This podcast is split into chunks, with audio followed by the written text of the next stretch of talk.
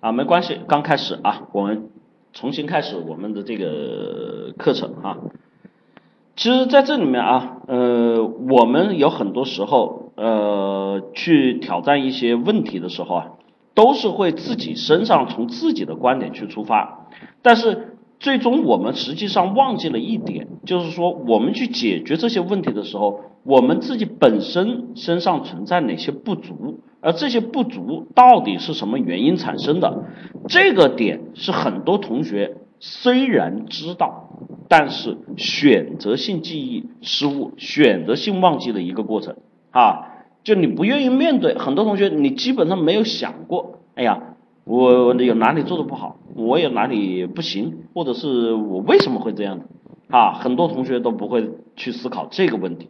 那么我们说了，其实很多时候我们身上这些问题都是后天的一些，比如说生活经历，比如说教育的方式，比如说你的一些这种生活的环境所造成的。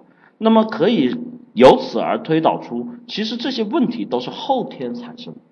那么既然是后天产生的，就意味着这些问题是可以怎么样去改变的，可以去提升的。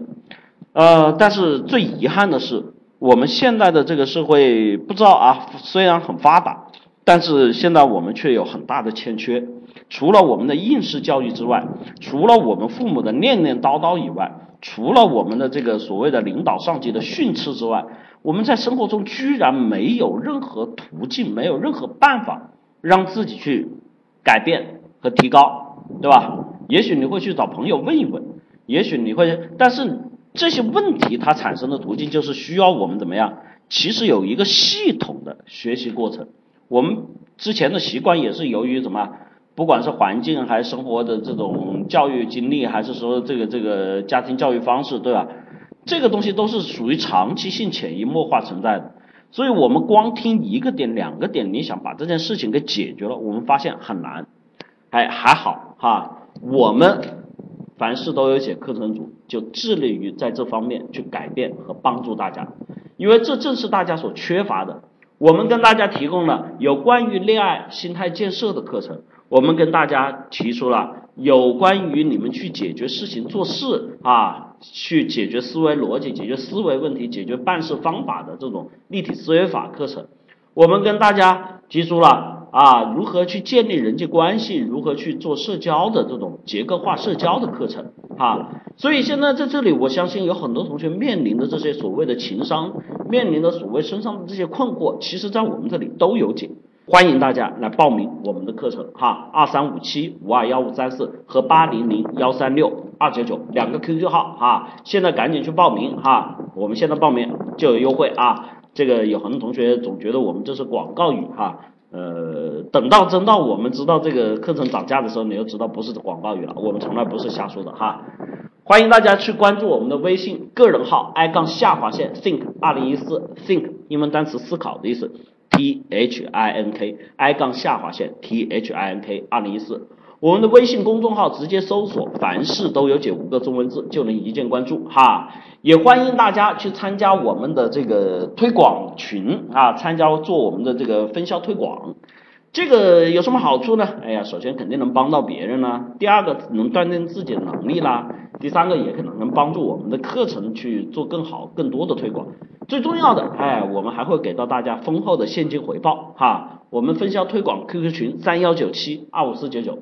三幺九七二五四九九哈，让自己在这里去学习、去提高、去挣钱、去蜕变，怎么样都行哈。只要你愿意干活，只要你是怀着一个正能量的心哈，在这里干一些坏事儿的人，或者只想着这个挣钱的人，我们也不太建议哈。好吧，那个说了这么多哈，呃，相信有很多同学急不可耐的想提问题了哈，把你们的问题提出来，我们来跟大家做一一的解答哈。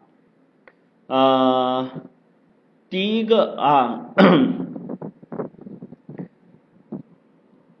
啊，纯奶牛，伊思老师你好，我有一个问题，我和前任男友分手了，但我还是在一个班里，很多活动都没办法进行，我很怕别人耻笑，而且也很尴尬，不知道该如何是好，老师我该怎么解决？是不是自己的问题？总是怕别人对自己冷淡，但实际上就是啊，呃。其实以前按照惯例，我们就会直接回答问题，但是我后来发现，最近发现一个这个不是最近啊，呃，就反正这一年多两年人也发现一个问题哈。首先我得跟你确认性别哈，这个性别不一样，回答可能不一样哈。你是女生吗？啊，这位纯牛奶同学，你是女生吗？有同学笑，哎不，我们得尊重啊。现在这个国家社会，我们现在进入了一个高度发达时期啊，是的，好，那是女生，我们回答又不一样哈，男生跟女生不一样。首先啊，在同一个班里，这个分手了哈，这个很尴尬啊，这是最重要的啊，好尴尬呀，对吧？然后呢，因为两个人分手呢，肯定会有一些这个小矛盾，会有一些小的各方的负气。甚至有的时候，这个分手是真分手还是假分手，也很难说得定，所以就造成这个环境非常的什么微妙。这个微妙不光是你跟他的关系，还包括了你跟他周围他兄弟的关系，他跟你周围闺蜜的关系，然后你闺蜜跟他兄弟之间有没有一腿，也会很有关系，又有很很微妙的关系。所以在这里面这么多复杂的关系操作在一起，你不会解，其实也很正常啊，这个没有什么可奇怪的。但是呢，在这里面我们来说，首先不去说这个产生的原因，我们来看每一个人在这里面的心理状态和现象。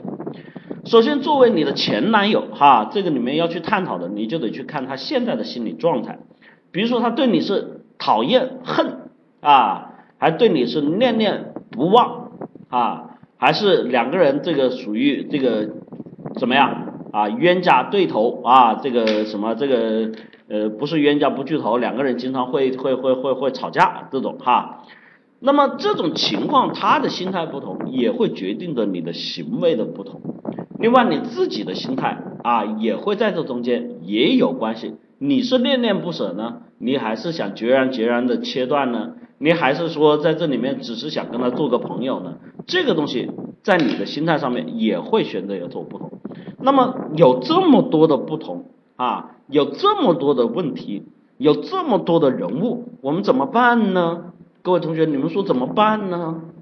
有什么好的方法没有啊？有没有什么好的方法？这么混乱，对吧？这么这这么复杂的一个群体。首先我们来看哈，如果要去解决，我是不是最好的、最极致的方式？我可以知道他怎么想，我也清楚自己怎么想，我还能看到他身边的兄弟是怎么想，我也知道我的闺蜜怎么想，而且大家对这件事情又是什么样的看法？是不是当我知道这所有信息的时候，我会觉得比较好办，一杀不死啊？纯牛奶同学，是不是这样的啊？当你知道这么多信息的时候，是不是会比较好办啊？是的，那我又问你啊？这就是我们说了哈，你有了这个分析，那怎么样你才能获获得这么多信息呀？怎么样才能去收获这么多信息啊？你能告诉我吗？你能告诉我吗？想一想，纯奶奶的同学，从别人对你的态度，哎呦，这里面有句话叫“女孩的心思你别猜啊，男孩的心思你也不能猜，对吧？”原来伊思老师讲过那个微博上一个例子哈，网上的一个例子一个段子啊，那女朋友男朋友跟男朋友说话，男朋友哼不理他，然后两个人坐着没事儿女朋友看电视是吧？找男朋友，男朋友就一个人在翻手机也不理他，然后睡觉的时候就侧过去背对着他哈，搞了这么一天，女生心里就在犯嘀咕，这个男的肯定外面有女人了，然后我们昨天吵了架，然后怎么怎么样，他肯定是不要我了，对吧？啊，你看他对我的态度这么冷淡，对吧？啊，连晚上我勾搭他都不理我了，是吧？啊，最后的结果是什么呢？男生心里面一直在想一件事情，我操，意大利他妈的输了，啊！所以通过这个虽然是一个笑话，是一个例子，这个只能告诉你，其实人跟人之间啊，你很最好不要的就是去猜测。我们在社交关系里面出很多问题的时候，都是因为猜测所出现的问题，有没有？一有二没有？有没有？对吧？所以在这里面，你猜测其实会把你带入误区，因为你猜测是主观的，从你的立场和心理的想法就你比如说说那个女孩看见这个男孩背对着她哦，晚上哦两个人睡一张床哦，他勾搭她，他背对着她哦，是不是他瞬间感觉心里哇凉哇凉的呀，对吧？他都不要我了，这是从你的主观意识去猜测。所以在这里面你要去解决这些信息的途径是要从客观的基础上面去解决。那么有这么多信息，哎，其实我们说，当然我一个一个的去聊，一个一个的去攻破，这可以吗？这可以吗？哎，可以，但是呢，效率太低，时间太慢，对吧？中间还会出各种变故啊，还有各种幺蛾子。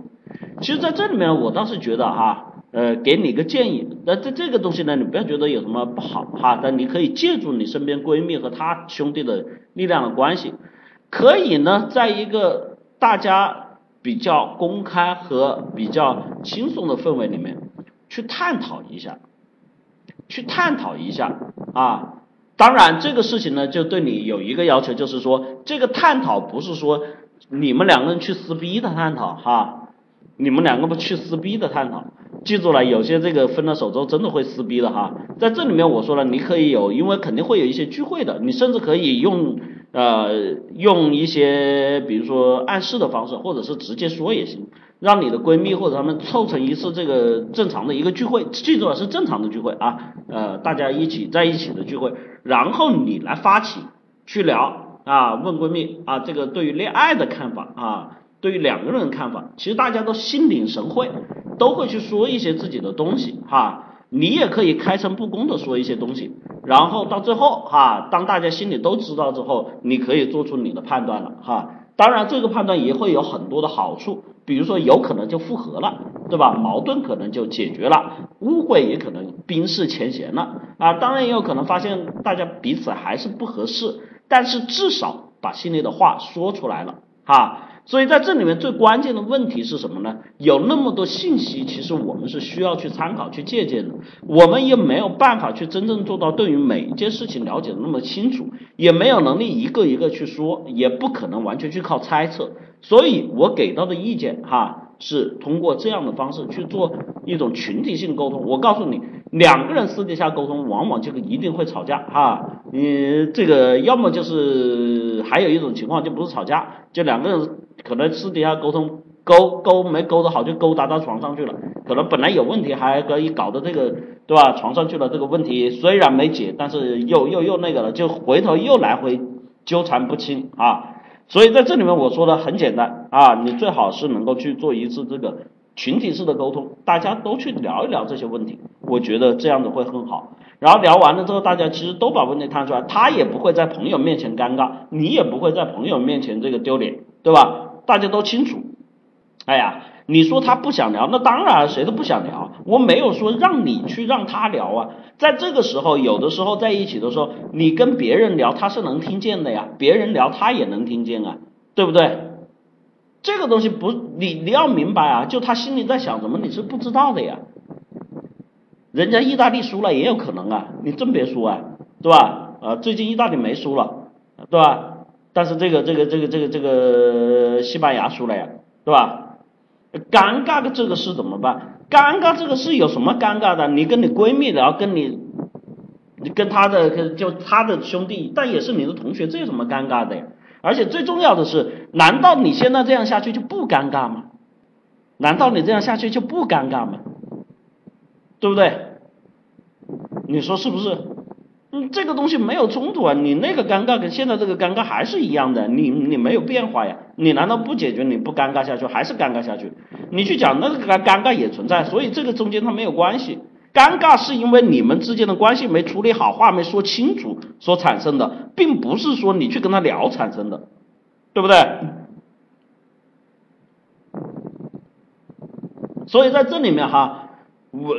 啊，林子同学说的是，我是解决尴尬的方法，但是你说我解决你们两人之间的问题，这个还用这个方式真不见得能解决哈，这个得还另外看了哈，这只是化解尴尬的问题，这你如果一群人在一起去解决你们内心两个人有什么矛盾这个问题，这是解决不了的哈，那个只能两个人关上门来讲啊，因为那有些事情在外面是不能说的，这个就是化解尴尬的一个做。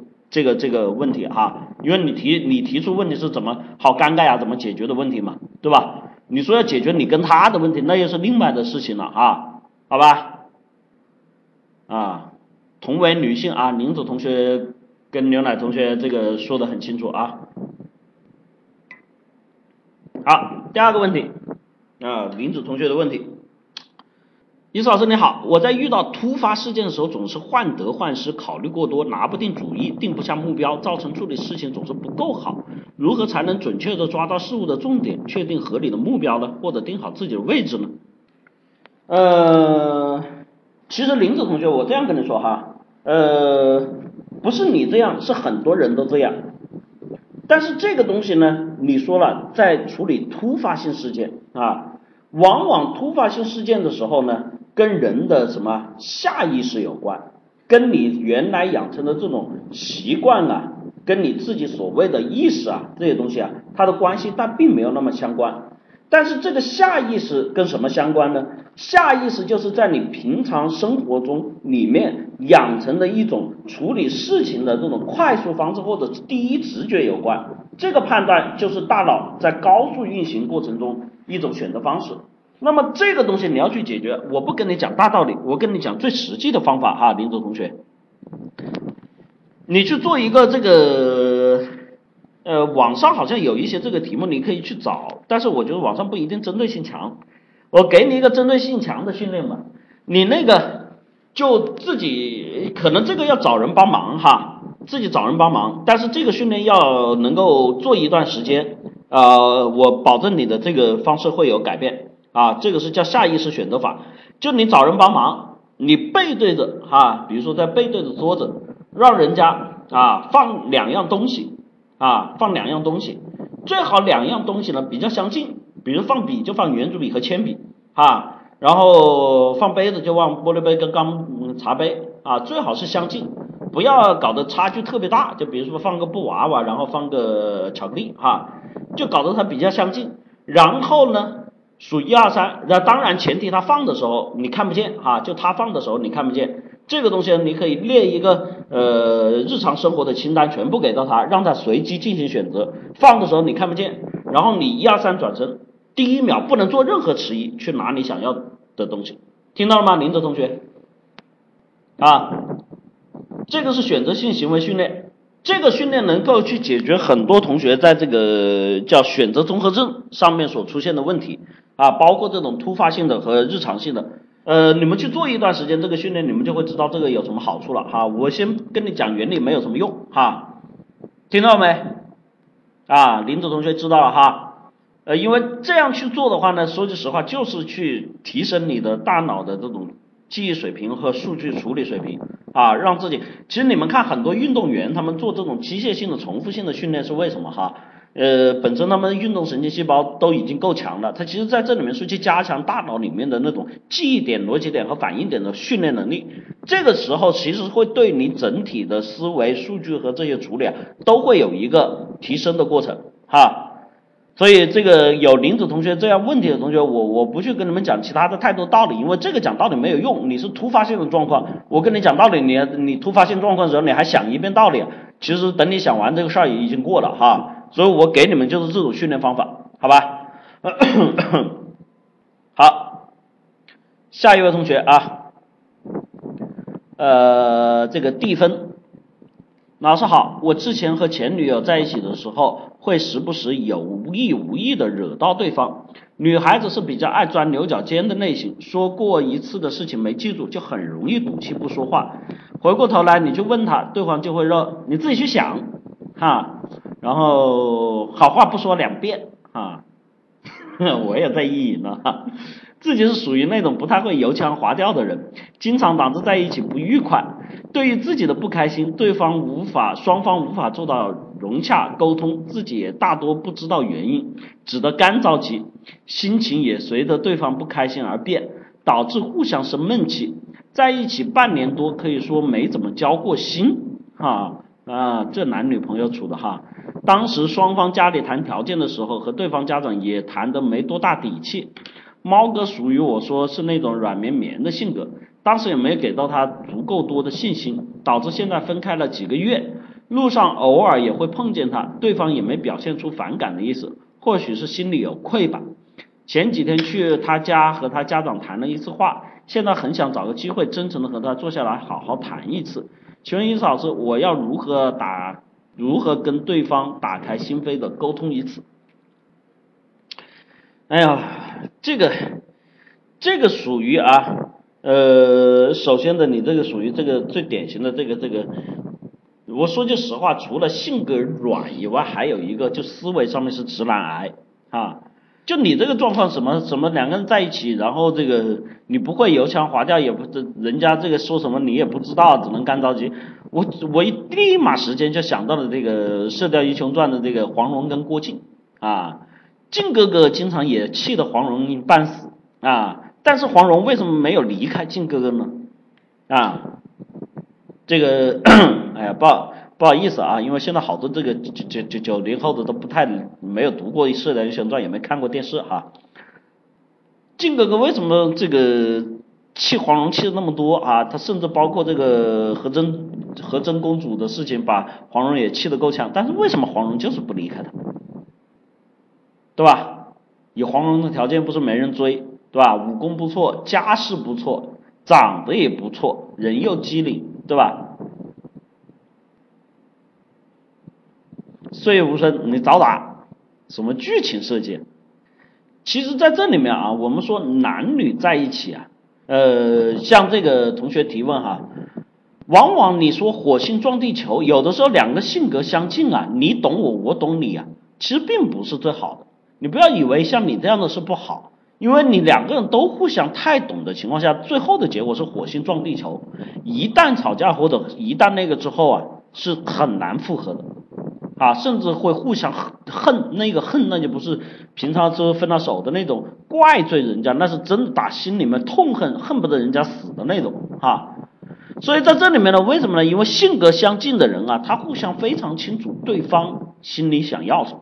也就是说，他刚开始会非常甜蜜，非常合拍，但是因为互相知道自己心里对方想要什么，那么也会互互相清楚对方的弱点和底线。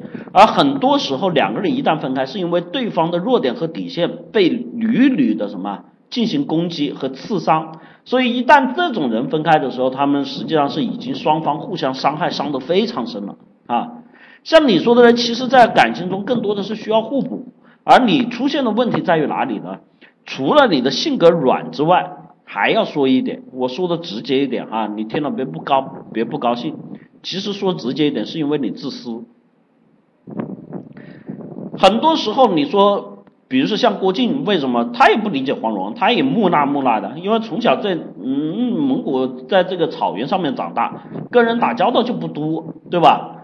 呃，天作天作被，地作床，对吧？时不时跟这个大雕野狼打交道啊，要么就是这个蒙古的骑士野马啊骏马，所以他根本哪会去懂女孩子的心思啊？他直男癌是因为他生长环境的问题。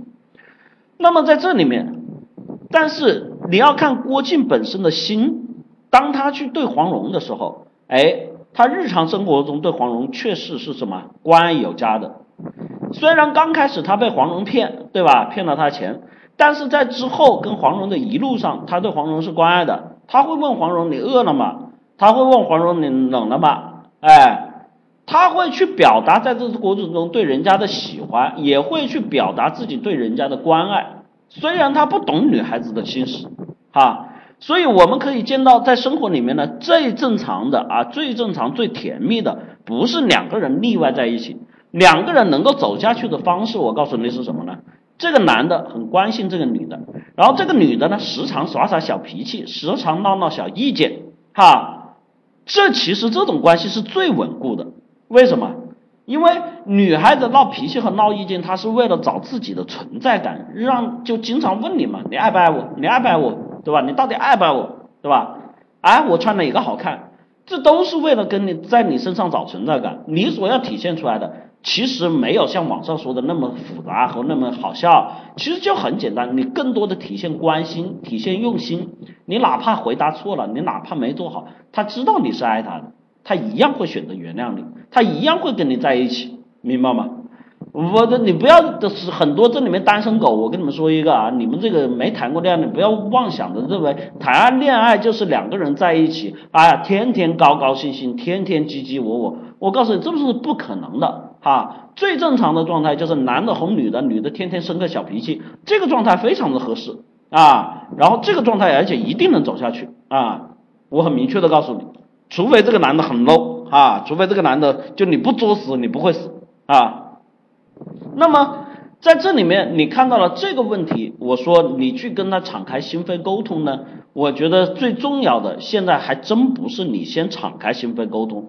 我说句实话，以你现在的状态，你去跟人家沟通是沟通不出来什么内容的，是跟人家沟通不出来什么内容的啊？因为什么呢？你现在心里面还是只停留在，比如说你你你你你所想的问题啊。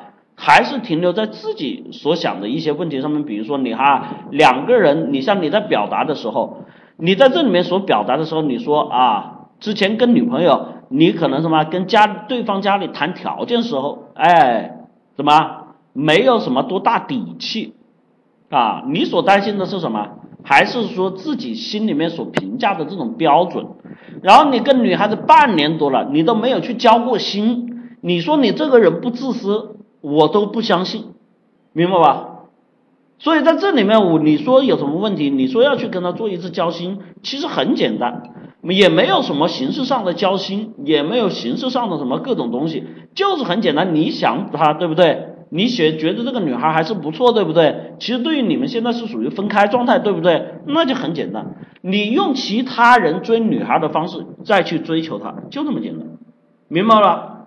怎么样能让她敞开心思啊？那就是啊，其他人怎么把女孩追到手的呀？追到手之后，她不就敞开心扉了吗？你是在这个过程中，我估计你这是相亲介绍认识的哈，你是没有真正去追求过他的过程，你用心的去把他追求一段追到手，我相信所有的问题都不是问题，听明白了吗？这位同学还在吗？啊？这个这个这个叫什么？呃，蒂芬啊，还在吗？啊，在的啊，听到我说的了哈。你现在你说什么？用什么方法敞开心扉？其实人为什么敞开心扉啊？就因为他怎么样信任你，愿意跟你在一起，他就会敞开心扉，明白吧？那信任你和愿意跟你在一起，不就是你追求他，把他追到手的过程吗？所以你现在要做的事情是真真正正像男人一样去追求他啊，去关心他，去体贴他，去展示自己的能力，让他觉得跟你在一起有奔头，让他愿意信任你，让他愿意把终身托付给你，在这个时候他就会跟你敞开心扉了，好吧？其他的方法没用哈，其他的方法他一定不会跟你敞开心扉的。女人跟谁敞开心扉？跟自己爱的男人嘛，对吧？好吧？好，下一个同学啊。这个小年啊，海阔天空，海阔天空啊！中国有句话叫“富贵险中求”，这句话怎么理解？难道想发财一定意味着高风险吗？啊，谢谢老师。这个东西呢，我得这样说：富贵险中求，不是说想发财就要高风险，是说高收益就意味着高风险啊，高收益就意味着高风险。那高收益就意味着一旦你搞定就能发财嘛，所以他在这里面“富贵险中求”的意思是什么？一旦你承担了高风险，并且啊搞定了啊，并且啊赚到了，那你就可以怎么样收获你想要的富贵啊？但是这个回过来是说呢，其实这是一种什么选择啊？这并不是说唯一的选择啊。就我们在说这人啊。是不是一定要结婚才会幸福？哎，在现在这个社会，并没有这样的说法，对不对？所以在这里面，它是一种选择途径。但是为什么很多人把它当做一种，哎呀，这要发财，的呢？是因为很多人只会去看到在这个上面最大的利益点，也最吸引人的地方。其实这种心态，我们称之为赌徒心态。赌徒在赌博的时候为什么会红眼啊？因为他眼睛里面永远看见的是他会挣钱，对不对？永远都看见他会挣钱，是不是这样子？如果他会看见自己输钱，他他还会赌吗？对不对？他永远觉得下一把自己就会挣。哎，你再给我一次机会，我下一次一定能赢，明白吧？这就赌徒心理。所以实际上在生活里面，我们很多人都有赌徒心理。我们去看的时候，永远是看到最好的那个点，利益最大的那个点，而往往忽视了对等性的风险、对等性的负面影响。所以这句话对于我们的提示和意义是什么？就是其实你把这个话换过来说，你又会觉得其实没有那么有意思了。它只是一种文式的修法啊。在这里面，其实如果换一种说法，你会觉得挺没意思的啊。我们以前听过的啊，人有这个，你有多大能力，你就能收获多少财富，对吧？你能承担多少责任，你就能收获多大的这个权利。那听上去很没有意思，但是不就这样吗？富贵险中求，你能承担那么大的风险，你能承担那么的责任，你能承担那么大的压力和挑战，你就能收获那么大的利益，就这么回事。但是前提你记住了。这里面的前提是你能，明白吧？如果你不能，那你就是属于这个叫异想天开啊，就是我们所说的赌徒心理，只看到我能得到，没看到我要失去的哈。所以在这里面，我想说“富贵险中求”这句话给到你们的是什么呢？其实是一种误导，它只是我们在进行什么投资管理，在进行人生挑战的时候给你的一个选择，也是给你的一个警示。如果有很多人把这句话当做自己的人生格言，当做自己去奋斗的目标，我告诉你，你一定会输。如果很多人把这句话当做自己的警示语，哈，我告诉你，你一定不会输啊。为什么？我不敢说你会成功，我只会告诉你输与不输。因为一个看到的是巨大的利益而忽视了风险，一个是看到了风险，哈。至于利益这个东西，你没看到不要紧，因为为什么？你做的事情总还是会有利益的，哈，好吧。下一位同学啊，小年的问题，最近辞职找工作，刚好闲下来，反省到一些自己的问题，但我觉得现在是自己陷在里面了，自己想不出为什么，请伊思老师从你的角度看这是什么问题？一忙的时候觉得自己很多事情还没干，觉得有点慌，呃，我体会到伊思老师所说的，觉得每天时够时间不够用的感觉，所以不敢放松，但是一到周六日闲下来，发现没有什么事情能干。就算闲下来去看电影、玩游戏，做完这些事后，心里又觉得很难受，感觉浪费时间，这个算不专注吗？玩的时候想学，学的时候又想还有其他事情要干，有的时候出现两件事情，其中一其中之一的其中一样的时候，会纠结要把时间花在这个选择上，花在这个选择上，会不会是一种浪费？不知道哪一个才不选哪一个才不会是浪费时间？自己也尝试着每天睡觉前或者有空的时候静下来，把各种想做的事情都彻底列出来。年轻人想做的无非就是玩乐、学习、交友、谈恋爱、购物、消费什么的。每次练完之后，发现自己想做的事情就是那么七八件事情。用四象限来分出重要紧急的事情，做出优先级。看完看完待办事项，又觉得自己要做的事情也不是很多，但心里隐隐觉得应该还有很多事情去做。这个问题我还没搞清楚为什么，只能说一下目前能想到的。一，首先自己可能在很多事情上面没有一个明确目标，不知道有哪些事情，呃，下面木有了，小莲同学下面断片儿了，啊，不知道有哪些事情要花费的具体时间，所以很多时候会纠结，不知道该选哪件事情。我想过以前意思老说的这些穷忙。第二，有时候自己想每一。一天每件事情都干，我觉得应该对这些事情做减法，事情不能太多。三，搞不清楚自己真正想要什么。呃 其实小年你这个问题啊，呃，我想跟你说一句话，你其实就明白了。你其实上面说啰嗦了一堆啊，你现在会觉得是选择的问题，会觉得是时间安排的问题，会觉得是自己忙乱的问题，对吧？是不是这样子？总之会觉得很乱。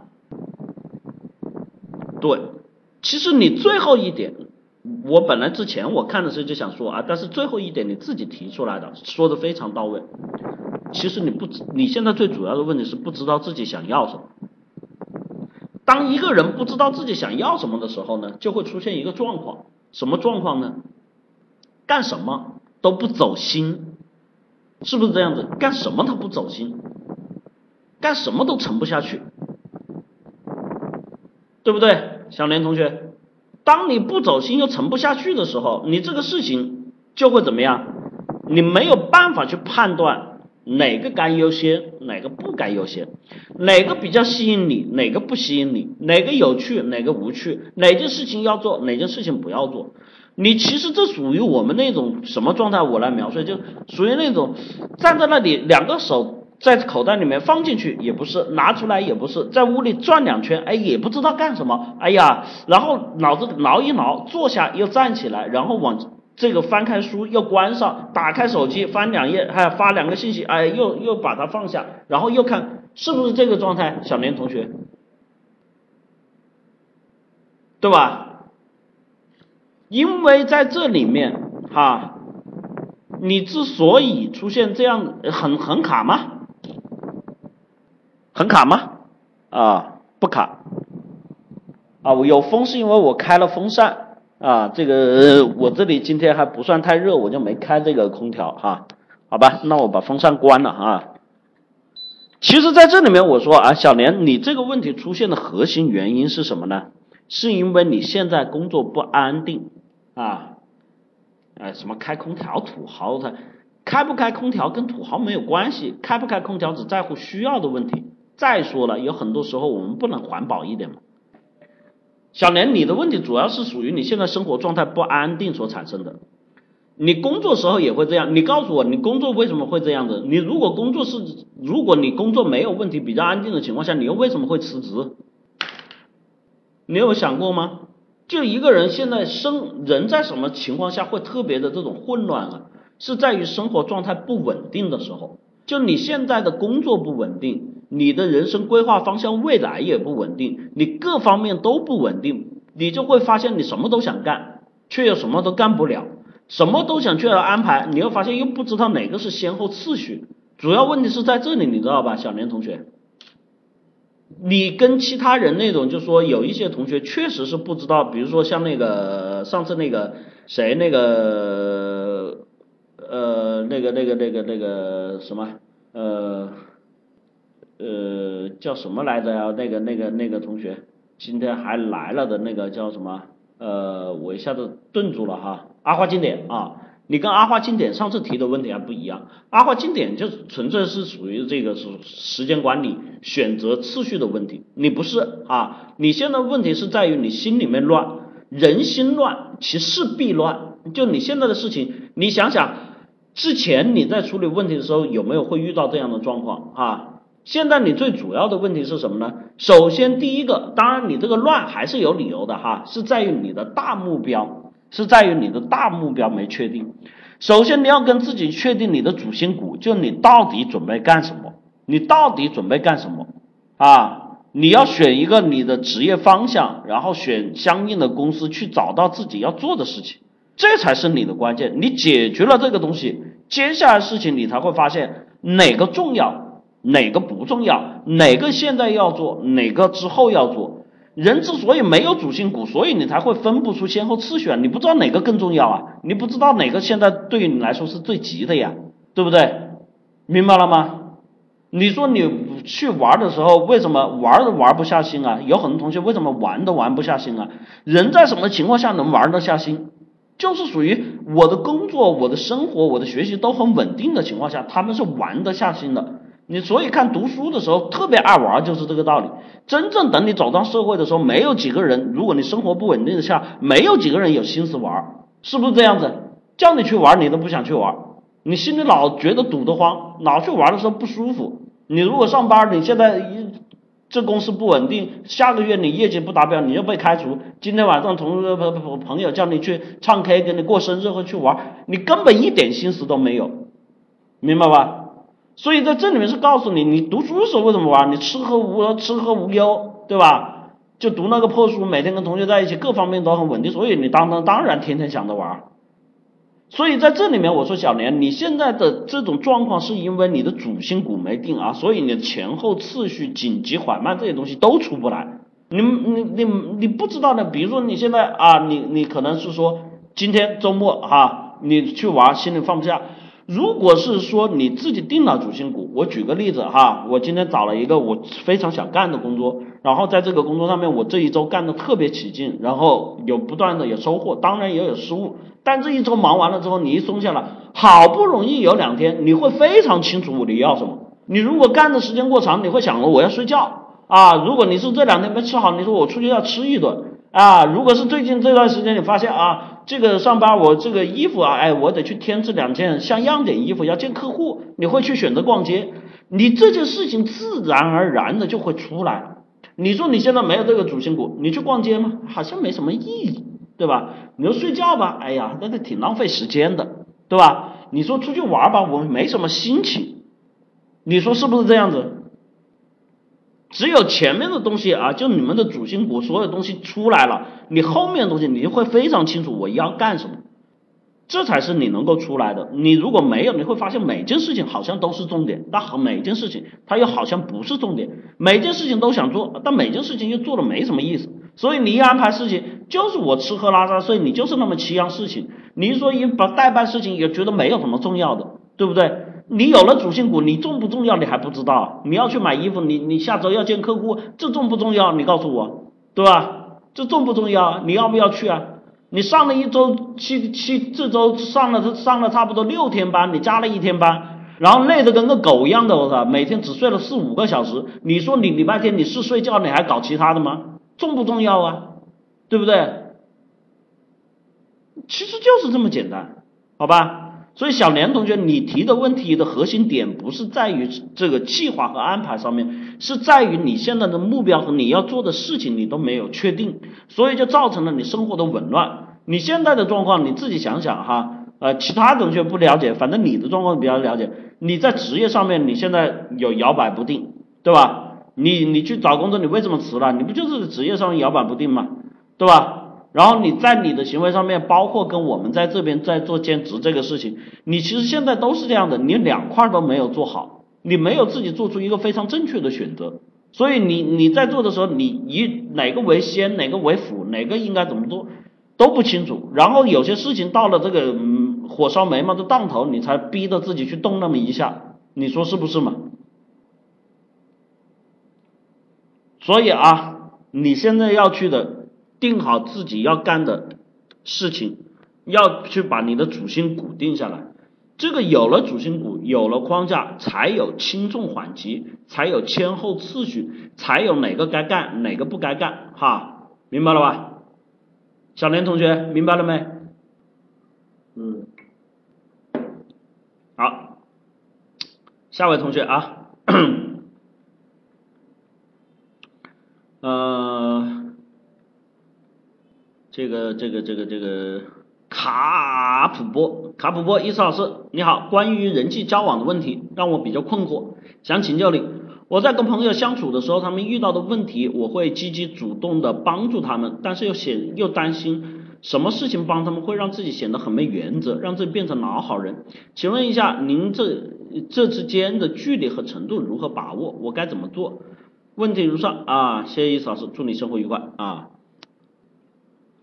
其实，在这个里，我们说啊，跟人相处的时候帮人的这个问题，有些同学呢，我其实想说啊，你提的问题，我来说一这个最直接的话，你不是说想帮人，你是叫被逼无奈去答应人家。卡普波同学是不是这样子？就人家跟你提了要求，或者人家找到你，你是被逼无奈去答应的，是不是这样子？一是二不是？卡普波同学，那对嘛？真正想帮人家是没有这个问题的。好，那被逼无奈去答应人家，你这个帮哈分两个层面。第一，你要做的事情，现在来跟我讨论的是什么？我变老好人不是这个问题。你要讨论的是哪两个事情呢？第一个事情，你要不要答应人家，和你怎么拒绝人家的问题，对不对？是不是这样子？第一个要不要答应人家，就是这件事情要不要接，这是你脑子里面要去思考的。那么这个思考的原则很简单，第一个哈，我们都是人，都是自私的，这个是不否认的。所以你首先得去考虑几件事情。第一个，你的时间，你本身自己的利益，最重要的一般我们指的是时间，第二个是你的精力，第三个是你的能力，在时间、精力和能力都允许的情况下，你可以选择帮，明白吧？因为毕竟帮人是有好处的，你不要觉得没有好处哈。首先，第一个你要解决的是，首先我选择你帮或不帮这件事情，我首先人自私是首先我要保证自己的利益，我不能我自己有很多同学之所以做老好人，然后心里还不舒服的是什么呢？是因为你去帮人的时候，你付出了巨大的成本，所以你就会心态不平衡，你耽误了自己的时间，耽误了自己的学业，耽误了自己花了很多成本，然后你又觉得不平衡。然后觉得帮了人家些啊还没有什么好报，这才是你的原因。其实如果说你的时间、你的精力，对吧？你的能力各方面你都能够去帮的情况下，你去帮他，你反正都是有钱嘛。你其实那个时候的自我感觉啊，不是说不舒服，你是自我感觉良好，是不是这样子？你是不是？你是因为有很多时候有些人心里不平衡，是因为自己付出了成本，明白吧？所以这是第一个选择帮和不帮的问题，自己要去思考的。第二个，你去做了选择之后啊，你帮人家就不要说了，你不帮人家，你如何拒绝的问题，对不对？这个问题说我来拒绝别人，其实这个东西有很多同学叫碍于情面，或者说这里面我跟大家说的哈，在我的社交课程啊结构化社交里面有讲到叫过程展示啊，这是很关键的一个点。就你去各个拒绝人家的时候，你不是直接给人家说 say no，我们有一个过程展示是告诉他，你看我周一到周五我安排了哪件事情，第二你看对吧，我现在这些事情我的精力要花多少时间，对吧？我精力上面要做多少作业，第三个我现在所出现的能力和状况是怎么样的？你如果把这些东西说给人家听，一般你不要 say no，人家就会说哦知道了。啊，那我那我找别人吧，或者是说啊，谢谢你啊，哦，我下次有空我再找你啊，或者是说你有空的时候，我我我我们再来探讨这个问题，是不是这样子？所以啊，在这里面我说了，真真正正去解决你们看解决问题的时候，你们所关注的点啊，永远都是不正确的一个点上面，包括小年也是这样的，包括你也是这样的。你们当你解决问题不在一个正确的点上面的时候，你是找不到这个问题的核心的。你老觉得我自己是不是要做好老好人，老是解决这个人际关系的问题？其实这个东西，当然它是人际关系的问题，但它更多前置的是你在解决思维端的问题，如何去处理这些问题？你的定位、你的目标、你自己现在所拥有的这些东西，这是你去解决的方向哈。之后跟人沟通如何去解决人家，就比如何去拒绝人家。这个是什么？这个社交的问题，如何展示给人家看，这样让人家真我们说的叫知难而退嘛。啊，这两点哈，我说了，你们去解决这两点。第一个，第一点解决问题思路的问题，报名我的立体思维法，二三五七五二幺五三四和八零零幺三六二九九。第二点，你们去解决这种跟人相处的时候沟通交流呈现的方式，有很多同学觉得就是技巧，嘴巴说的好，那不是社交，那不是真正的方式哈。像我刚才说的，这次社交里面一个很重要的核心，是我在社交结构结构化社交课上面所讲的。欢迎大家去报名结构化社交二三五七五二幺五三四和八零零幺三六二九九啊，两门课程啊，对你们都是有实际的干货意义的帮助哈，真不是跟你们打广告，好吧？好了，这个时间关系啊，我们在这里就不回答同学们的问题了啊，有问题的同学留待下一次啊，下一次我再来回答，好吗？好，那个我们开始说今天的课程内容啊。既然今天大家发现了，其实现在啊这一段时间，绝大同学呢提的都是关于社交的问题啊，都是关于这种社交的问题。所以我们今天的课程呢要跟大家去讲的，如何沟通才能让人掏心掏肺啊？如何沟通才能让掏心掏肺？刚才前面有个同学问了啊。我要怎么样才能这个让这个跟女生做一次敞开心扉的沟通？是不是很切合我这个题目啊？是不是？其实在这里面我们说哈，你们发现我给他的意见和我给他的建议是在教他如何去说吗？是在教他沟通的技巧吗？是在教他这个或者教他那个吗？啊？如果我教他那个，你们觉得他的问题能解吗？比如说我教他一些技巧，教他一些方法，对吧？没有抓住问题的核心，其实根本解不了。而且在社交关系里面，我们说第一个问题，问大家啊，这里面就由此引出了，沟通是不是真的就只是跟人家做交流，这只是跟人家说话，一是而不是。那沟通是什么呢？沟通是什么呢？啊，林子同学 啊，这是我们上了课的同学哈。沟通最重要的是互动，其实就社交关系嘛，社交关系就是沟通嘛，互动嘛。所以在这里面，互动它是说话是其中的一种，互相的行为也是一种，一种长期性的，比如说我给那个同学的建议哈，那个那个第什么第第第第二还是什么，让他去追这个女孩，这也是沟通的一种方式，追女孩他也是沟通嘛。所以在这里面，我们看到他沟通的本质在这里面。我们其实要去解决的，往往不是说这个话怎么说啊，这个事情它本身对于你来说，不是简简单单通过语言的表达，通过一两个技巧的呈现能够去解决的。好，既然明白了这些问题，我今天我一去列这个沟通中存在的问题，我一列我哪个去啊？我我我写的一下写好多哈，我发现很多很多的问题。啊，没关系，我随便列就列了十六点，还有很多哈。但是我们来看一看我们在沟通中经常出现的一些问题，由问题来引导我们的思路，然后我们再来讲沟通中重要的地方哈。首先说沟通中存在的问题，第一个哈，这是我们最常见的一种现象啊，叫急于表达，有没有啊？急于表达。比如说啊，我跟大家说一个我我我最近的这个场景哈，就一嫂子呢订了一批货啊，呃，因为是订了这个设备哈，然后呢，这个因为我不太知道那个设备的尺寸，当时我就很正常的认为你跟我送过来就行嘛，我订的嘛，啊，送上门嘛，但是跟我打电话的那个送货的那个送货员啊，或者是物流啊。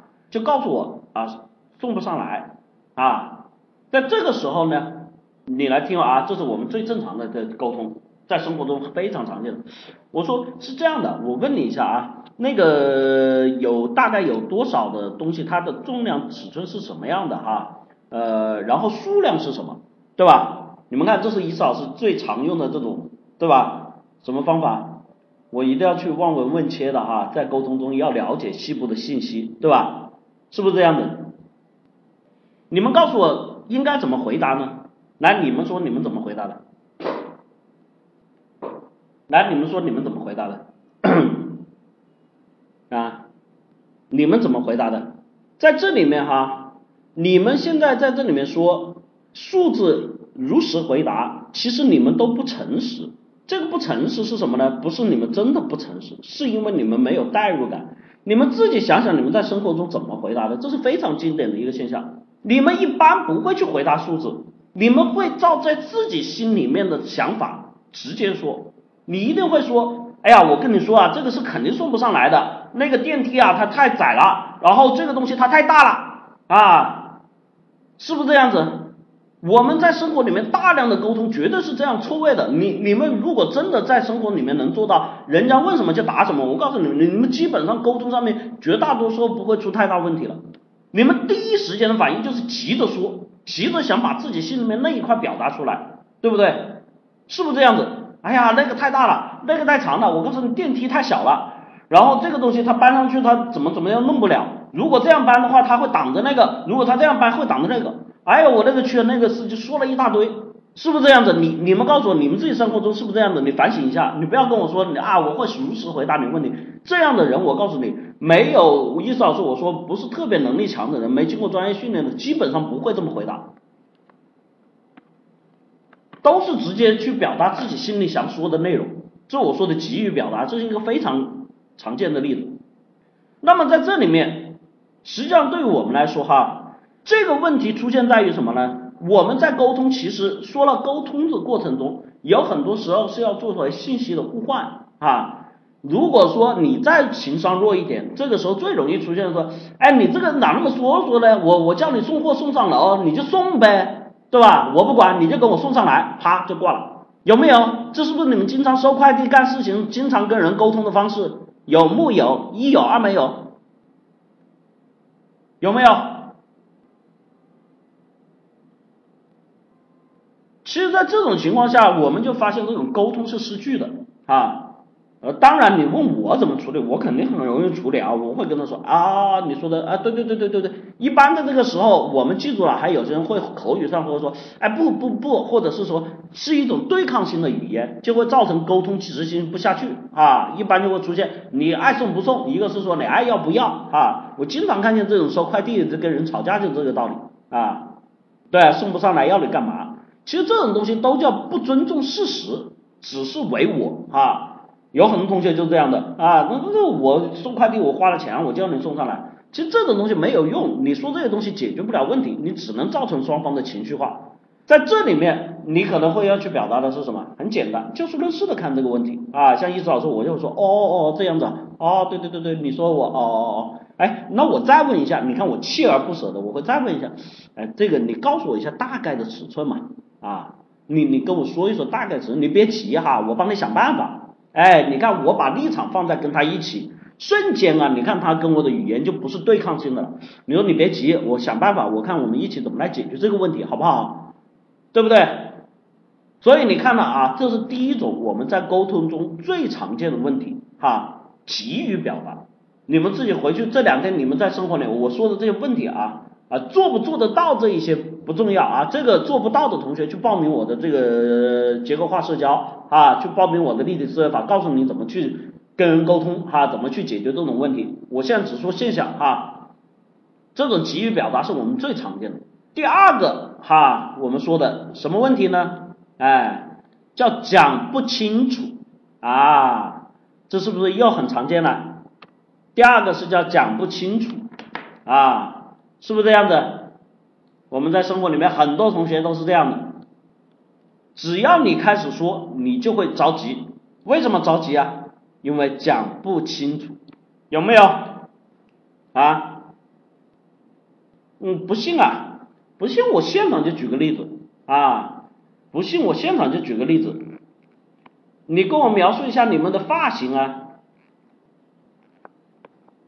你跟我描述一下你的发型啊？我这个问题提问完了之后，这里面同学分两部分，一部分同学是直接放弃，一部分同学是直接放弃，根本就不想这个问题了。我操，这他妈的怎么说啊？是不是这样子？有没有一部分同学就直接放弃了，根本都懒得想了？我这是他妈怎么说得清楚啊？有没有一二没有？你们先告诉我，先把这一部分给摘出来啊。有一部分直接放弃，就基本上懒得去讲了。我我我，而且在这个时候心里的状态是什么呢？是不舒服的。你要我去讲，我心里就不舒服。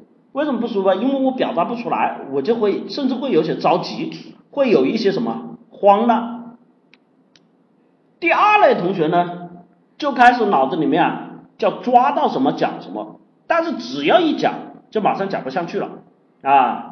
只要一讲，你讲完第一点之后，你就讲不下去了。你你你对这个事情就描述不了。如果只要有人提二次问题啊，你就会发现这个东西你没办法继续。你你会说这怎么讲得清楚，对吧？有人说我板寸啊，除了光头啊，除了特例之外啊，有人说我板寸啊，有人说我飞机头啊，板寸多长啊，对吧？这这能说吗？现在的板寸跟以前板寸还不一样的，对吧？然后飞机头什么是飞机头啊？啊，是墨迹杆头还是这个什么飞机头啊？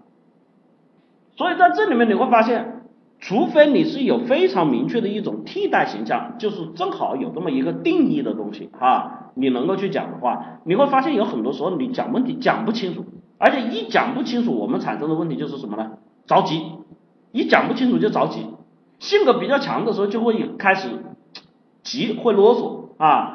性格比较弱的这些人呢，就会开始回避，就不回答，对吧？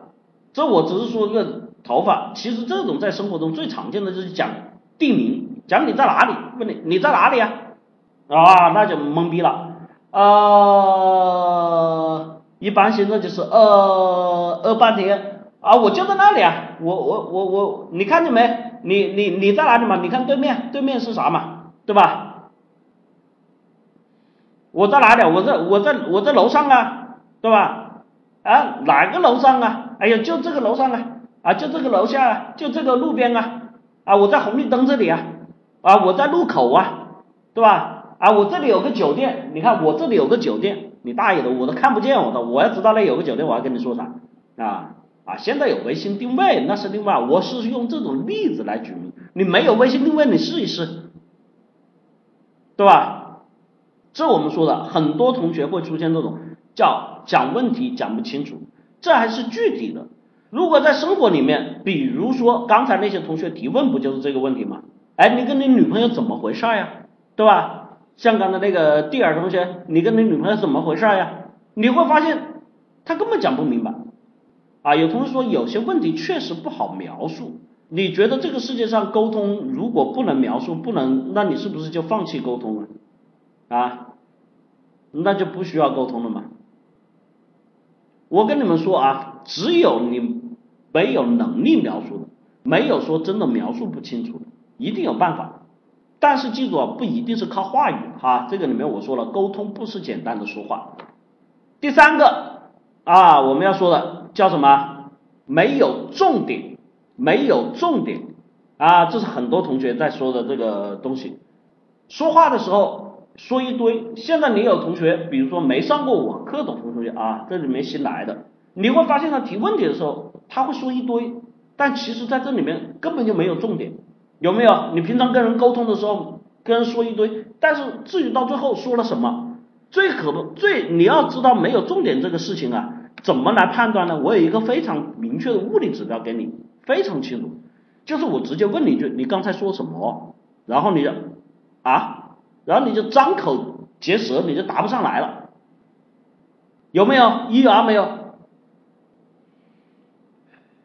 我直接问你一句，你刚才在说什么？你一定没有办法把自己的话再说一遍。为什么？一个人有重点，他就是有条理。你再说一遍就再说一遍嘛。对不对？你看你问一次老师，我再说一遍，我就再说一遍嘛。一是什么？二是什么？三是什么？那你不行的，对吧？你你因为没有重点，你就不记得自己刚才讲什么。你是一定我直接问你，你刚才讲什么，你答不上来的啊。这我们说的沟通中的第三点，第四点啊，叫什么呢？缺乏逻辑，缺乏逻辑。就我们很多同学在去跟人讲问题的时候啊，讲来讲去啊，哎呦。他不是没有重点，他有啊，他也不是没有，也不是没说，他也说啊，他很多东西都表达了，你让他再讲一次，他也能这样讲。但是关键有一点，你听他去表达的时候，你会发现怎么样？他说的这个东西啊，好像不是像他说的那么回事儿，感觉不光是乱，感觉是什么呢？感觉他说的这个事情理由不成立啊。有很多同学，特别是在于一些同学去讲这些事情的，也就是刚才还是第二同学讲感情的这些问题的时候，你觉得讲这个东西讲了一堆，其实讲完了之后，他这中间是没有什么逻辑关系的，他这中间是没有什么逻辑关系的啊，这个女孩怎么跟我什么状况，然后又怎么怎么样，然后这个女孩怎么样，因为家里怎么之前谈条件又谈的不好，然后又怎么怎么样，你们发现这中间它没有什么连贯关系吗？啊？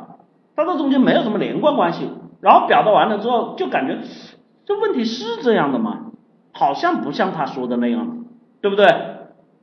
有同学说没理清楚，我告诉你，这不是理不理清楚，你去理一遍，你还是这个样子，就你脑子里面没有那条逻辑思维的线条啊。这个林子同学说，表达的跟要处理的不是一回事儿哈。除了表达的跟不要处理的不是一回事儿之外，还有它本身这个事件的它的逻辑表述不清楚。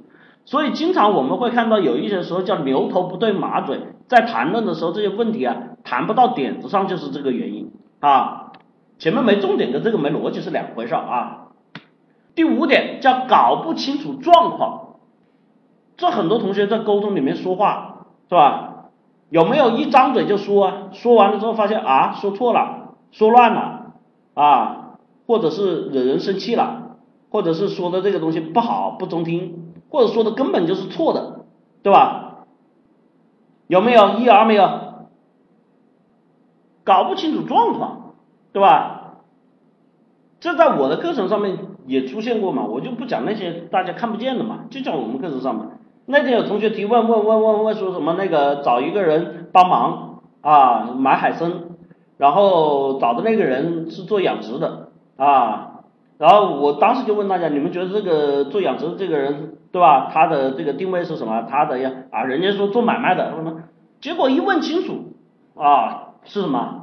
人家根本就不是做买卖的，他只是也是一个朋友帮忙去给他一些意见而已。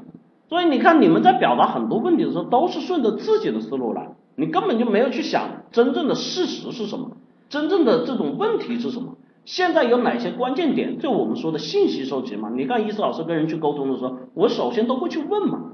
这就我们说的搞不清楚状况，这种搞不清楚状况，我们最常见的是什么呢？其实这种人就最讨厌，你会感觉这种人啊，最出现的状况就是嘴巴多。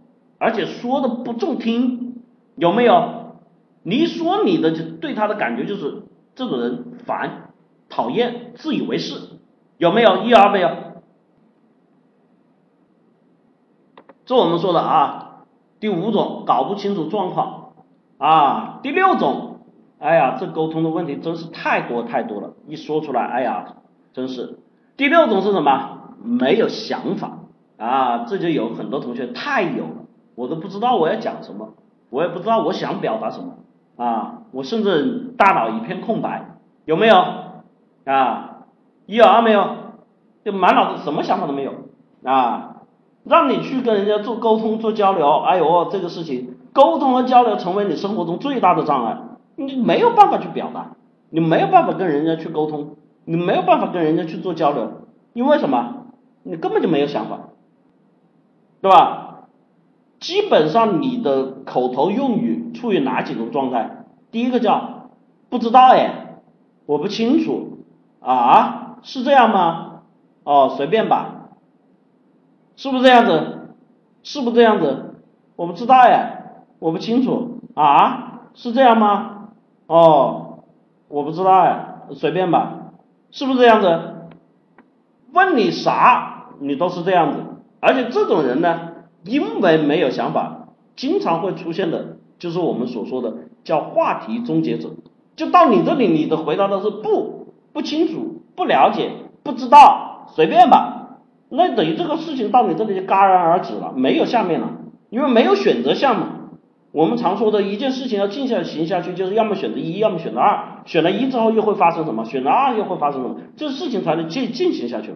很多同学为什么说自己话题终结者？你们试一试跟人去交流，用这样的话跟人家聊，三句话直接终结，然后就是你望着我，我望着你，不知道该说什么，对吧？两个人初次见面，哎，你好，你好，哎，你平常玩什么呀？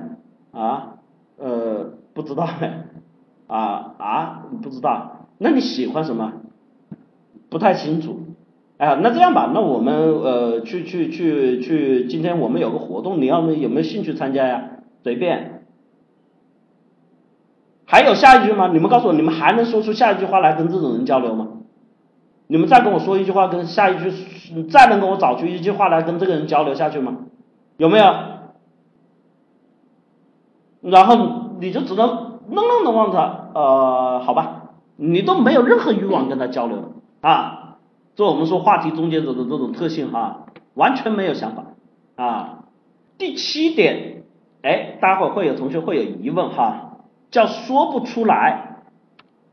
刚才有同学说讲不清楚，我这里说说不出来，这两个不是一回事吗？你们觉得是一回事吗？你们觉得是一回事吗？哎，不是一回事儿，讲不清楚是他的这种逻辑性不够。说不出来是什么？他心里有好多话说。我们经常有的同学是说，站在那里啊，讲半天就是讲不出来。回了家之后自己想的，哎呀，我刚才应该怎么想？我应该刚才应该怎么说？啊，我其实这样讲会不会更好？有没有？一有二没有？啊，这还是说生活中这个这种状况。还有最常见的，有些同学在这里面最积累、记忆最深刻的，还不是这个，记忆最深刻的是跟人家吵架，妈的，回去之后才知道我该骂他什么啊，心里面再骂他一万遍，绝对比刚才骂他的时候骂的那个过瘾啊，骂的那个怎么的那个那个牛逼哦，骂的人家还不了嘴哦，但是问题是然并卵，你只是在家里面想，当时你什么都讲不出来，是吧？啊，当然我不是说让你们去骂人哈，我只是说这是一种极端状况。就这类同学，他是心里面他有自己的想法，他也清楚应该如何去说，但他就是说不出来啊，这是不是我们沟通中的问题啊？啊，有人说大脑宕机了。那你大脑为什么每一次只要跟人介入沟通的时候就宕机呢？你们有没有想过这是为什么呢？啊，有同学说说的少啊，说的少固然是一种理由啊，它是造成这个事情的一个客观理由，但它还不是根本原因啊啊，有同学说了紧张心态问题，紧张心态也是其中的一个理由，好。在这里面，这类同学之所以说不出来，最主要的原因是什么？有人知道吗？啊？最主要的原因是什么？就你在跟人说话的时候，你有很多的想法，但是你就是说不出来。前面说了哈，说的少，这是一个原因。然后紧张心态问题也是一个原因，但更为主要的是你在跟人交流的时候，这类同学心里面所想的问题，你所想要表达的问题是什么？是只按着自己的逻辑走的问题。你之所以，比如说，如果对方是一个弱者，你是能讲出来的。往往我们讲不出来的时候，是因为。人家的逻辑强过你，你被人家牵着鼻子走，明白吧？有同学是怂，这个这个怂没有关系。有些人呢，本身在生活里面不见得很怂，但是他也会出现这样的现象。这是因为你自己再去讲这些事情的时候，你所遵照的是你内心的逻辑，你是这样想的。比如说，我们有些同学去讲这个问题，心里想的很好，之前也设想的很好。到了那里就不知道怎么说了，因为为什么到了那里他不按你的思路发展呢？你本来想说，哎，你好，对吧？你说我要先跟人见面，先要礼貌，结果人家一上来，我操，怎么是个这样的傻逼啊，对吧？有些同学聚会那种关系比较熟的，有些人嘴没遮拦，我操，那怎么这样的傻逼啊？咣，你一下就宕机了，不知道怎么说了，是不是？是不是这样子？一刹不是？这个时候你的紧张就出来了。你内心的纠结就出来了啊！你内心里面的内心大戏啊，自己在这里面就出来了啊！心里在想，妈的，这是个傻逼，我要骂他，然后心里面无数遍的骂他，但坐在那里，人家说一句话啊，你，嗯嗯嗯嗯嗯，你就说不出来。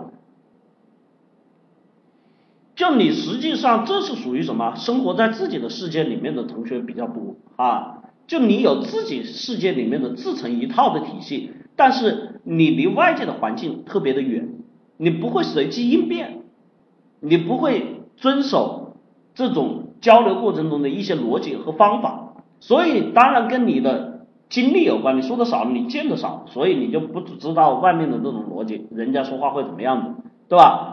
啊，还有你心里紧张，因为经历了很多次这样的事情之后，一遇到这些事情你就紧张，不知道该怎么处理，就会加重这样的现象啊。这我们说的说不出来。第八点，我们说的叫不愿倾听啊，这也很多同学一说就懂啊，根本就听不进人家说的话啊，是不是这样子啊？很多同学根本就听不进人家说的话。在这里面，我们最常见的有一类同学啊，但凡是这种我说最极端的啊，但凡是人家跟你说个什么事，你张口就是不是吧？我觉得怎么怎么样啊？或者是说，人家说什么，你就会说，哎，不是的，我我我知道是怎么样，有没有习惯性张口就是否定？有没有这种同学也有很多啊？习惯性就跟人家张口就是否定人家的说话啊，一一人家说个啥，你就马上马上就是挑战，马上就是否定，对吧？就像伊思老师，我在这里面，我哪怕讲的头头是道，马上就跳出来，哎。就像我说是这样的，他说不会吧？还有什么什么样的情况啊？对吧？有没有啊？这这这我们课堂上见的太多了，有没有啊？啊，这种同学哈，他是心里面所体现出来的，就跟刚才那种同学的那个说讲不出来那个同学呢不一样的地方在于什么呢？这种同学他是讲得出来，他把自己心里面的那种逻辑都能够讲出来，然后根本就听不见人家跟他说的任何一句话。这类同学，你觉得有些同学还意识不到这个问题？我给你们又一个指标，你就会知道自己有没有这样的问题了啊！以上这些问题不是你们只有一个问题啊，有很多同学是很多都中枪的哈，是复合性选择啊，多选题。我告诉你，你回家之后，你今天跟人聊天了没？聊了，你还记得人家说什么？你还记得人家说什么？啊，绝大多数这类同学基本上只记得自己跟人家说过什么，人家说什么忘了。有没有一二没有？一有二没有？这类同学你自己平常在生活中就是会处于这种现象，你基本上是在说你的。我刚才说那是极致啊，就经常去反对人家。有些人还没做到那么极致，但是你还是听不进人家说什么。你如果听得进，你就不会忘，对吧？有理没理你都不会忘，忘了的同学你就根本是听不进人家说什么，你都听不进人家说什么，你说你这个沟通有没有问题啊？啊，第九点叫什么？听不懂，叫听不懂，有木有？人家在讲什么？What did you say？你在说什么？对吧？有很多同学是说，我讲课也最常见的，啊，意思老师你再说一遍好吗？很多同学是这样的，最主要是什么呢？这里我又给大家一个指标哈。你要知道自己是不是这样的？你问完，你再说一遍之后，人家跟你再说一遍之后，其实你依然不懂，依然不记得，你不会问第二次了，因为你已经不好意思了，有没有？对吧？这里面主要出现的问题是什么呢？就是因为，这就我说了，这是属于你脑袋单线程。你想问题的时候，你跟不上人家的节奏，而且这里面还有一种就是你的知识面、你的经验非常的少，所以很多时候你看问题、看世界东西，你依然像前面一样说的，你也是处于自己的观点、处于自己的世界，但是你真正去听人家去表达的时候，你有太多的不了解、太多的不懂，然后你的思维逻辑又简单，所以在这种情况下，你根本就会不明白人家在讲什么啊。这我们说听一次老师课，很多同学有这种感觉，但是在生活中有很多同学也是这种感觉。完了之后，这种东西一般同学出了，这就是沟通直接效果出现，就怎么办？他就瞎办，反正也不知道，按自己的意愿来呗，对吧？有同学问，这属于智商吗？这类同学，我跟你说啊，你能够跟人去说话，就不会存在这个智商的问题。就我在这里来说，上课的同学，你们能来上课，绝对不存在智商的问题。你们智商不敢说很高，但一定是合格的啊，明白吧？啊，注意力不集中，注意力为什么不集中啊？嗯，注意力为什么不集中啊？说白了，有同学说注意力不集中走神的这些同学，是因为讲的这个东西，第一你没有身临其境。第二个，这个东西没有你感兴趣的点，说白了就是这些东西你没有经历过，你自己不感觉到痛，所以在你身上皮痛肉不痒的，皮不痛肉不痒的，所以对这些东西你是完全无感。当你对一件事情无感的时候，你怎么会去想了解它呢？所以你在脑子里面，我在讲这个事情的时候，你在讲什么？你脑子在想什么？哎，那个女孩还不错，是吧？是不是这样子？我这里经常上课的同学来跟我提问，然后说：“意思老师，你刚才讲什么？我听不懂。”那类同学，你自己想想，你当时在干什么？你一定是分神了，对吧？这跟智商没关系，好吧？这是很好懂的哈。第十点啊，沟通中的问题，这个叫盲从盲信啊，盲从盲信。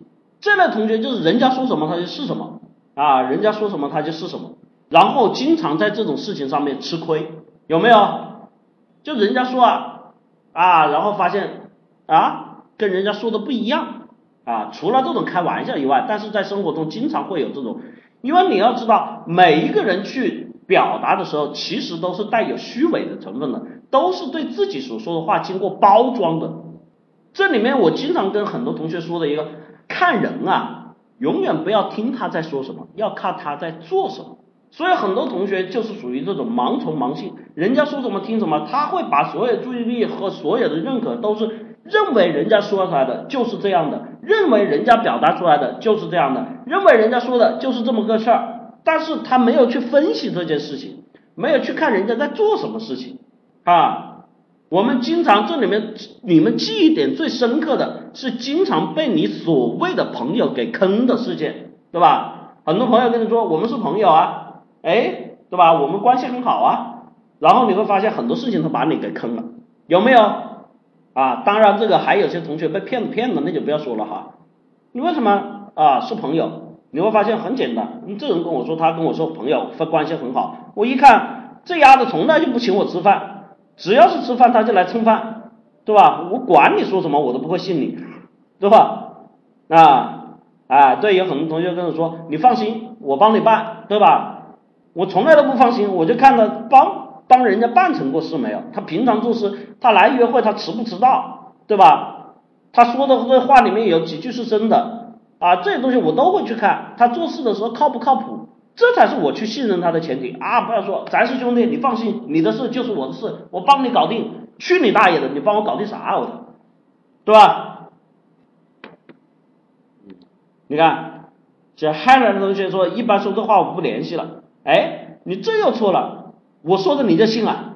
有些人这样说话，这并不代表他真的不这样做，有些人会这样做的，有的人会这样做的，所以你们要去解决这个问题，你得看事实，不是听人家说，伊思老师说的就一定对呀，对不对？啊，你认识太多这样的人，那那你的生活圈真要赶紧改了哈，那意味着你本身自己也不太怎么靠得住啊，这位同学，我说你啊。第十一条哈，第十一条是什么呢？只听人家说啊，前面盲从盲信，只看人家的这种，人家跟你说什么你就信什么。这个里面呢，只听人家说是什么呢？他对于很多事情啊，这类同学就是什么呢？非常有一类这类同学，他们有个指标，他们比较迷信啊，对，没有主见，他们都是顺从的听人家的说法。啊，自己呢没有自己的主见，然后在交流的时候只是听人家的说，啊，他不会提出自己的想法，他不会提出自己的想法，都是人家说什么就是什么，啊，这个前面盲从盲信不同，盲从盲信那个是被骗啊，这个不是被骗，这个你这种人你骗不骗他都不重要，前面被骗的那种同学是被骗，他们被骗几次还会醒悟，这种同学无论你什么时候骗他都他都会上当。有没有？无论什么时候骗你，你都会上当。为什么？因为你根本不存在骗跟不骗的问题，你完全就是听人家说，你完全就听人家的，你永远没有主见。你想想，你不听人家怎么办？一件事情，有同学说：“阿姨老师，这怎么办啊？”这没有办法，你没有主见的时候，这个人哪怕就是明明说的啊，我最典型说一种的例子，大家就明白了。前面那种是被人骗，他知不知道人家骗他啊？他只是信任人家。这一种是他明明知道人家骗他，他还会跟着人家走，有没有？你们告诉我，有没有？明明知道是人家骗你，明明知道人家害你，他居然还会跟着走。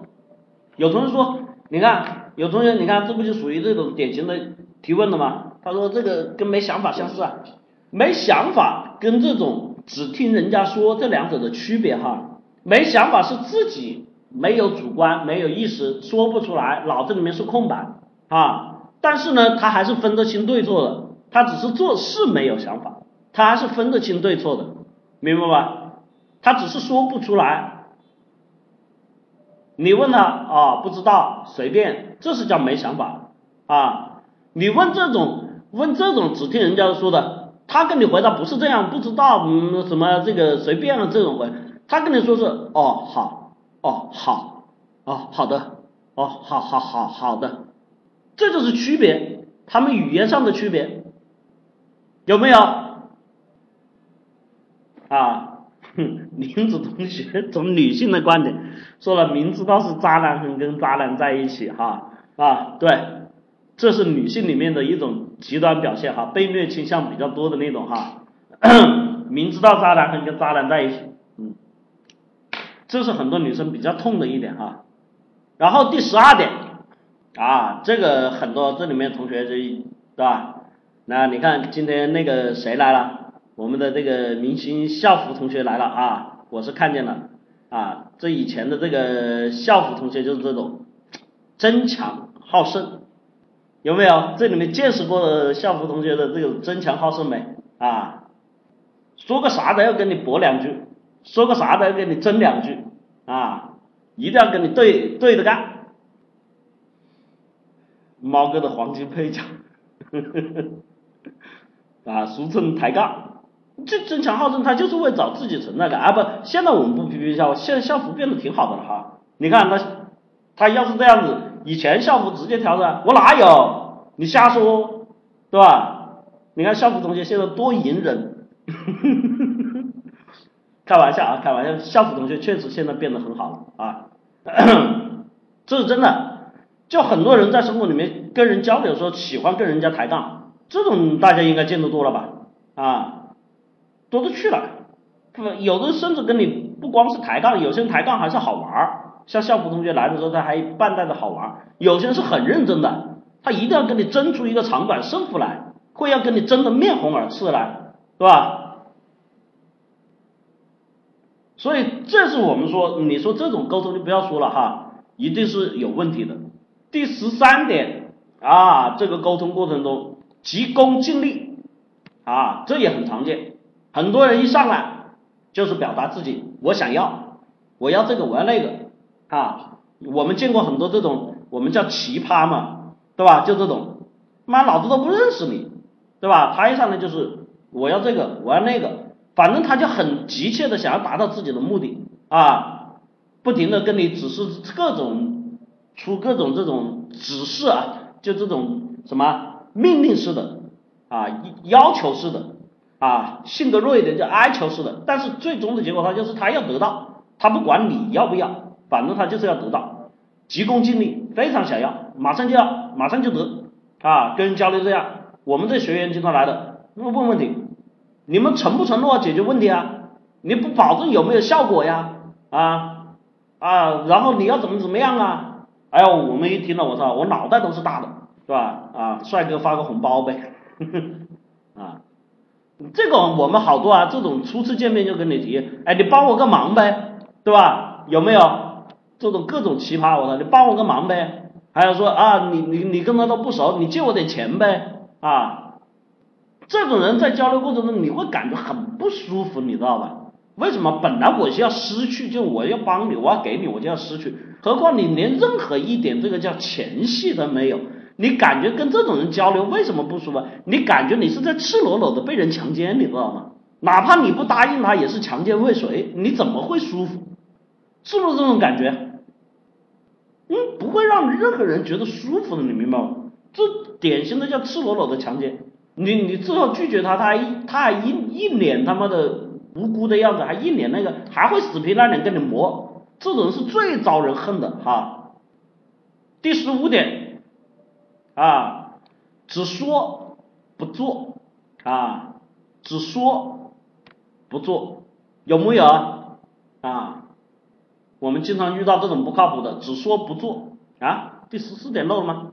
哦，好吧。我先说第十五点吧，经常我们见到有些人就是这样啊，我们最常见的话啊，这个改天请你吃饭啊，下次我请啊，对吧？我操，我们这么好的兄弟，我操，我一定会帮你的，对吧？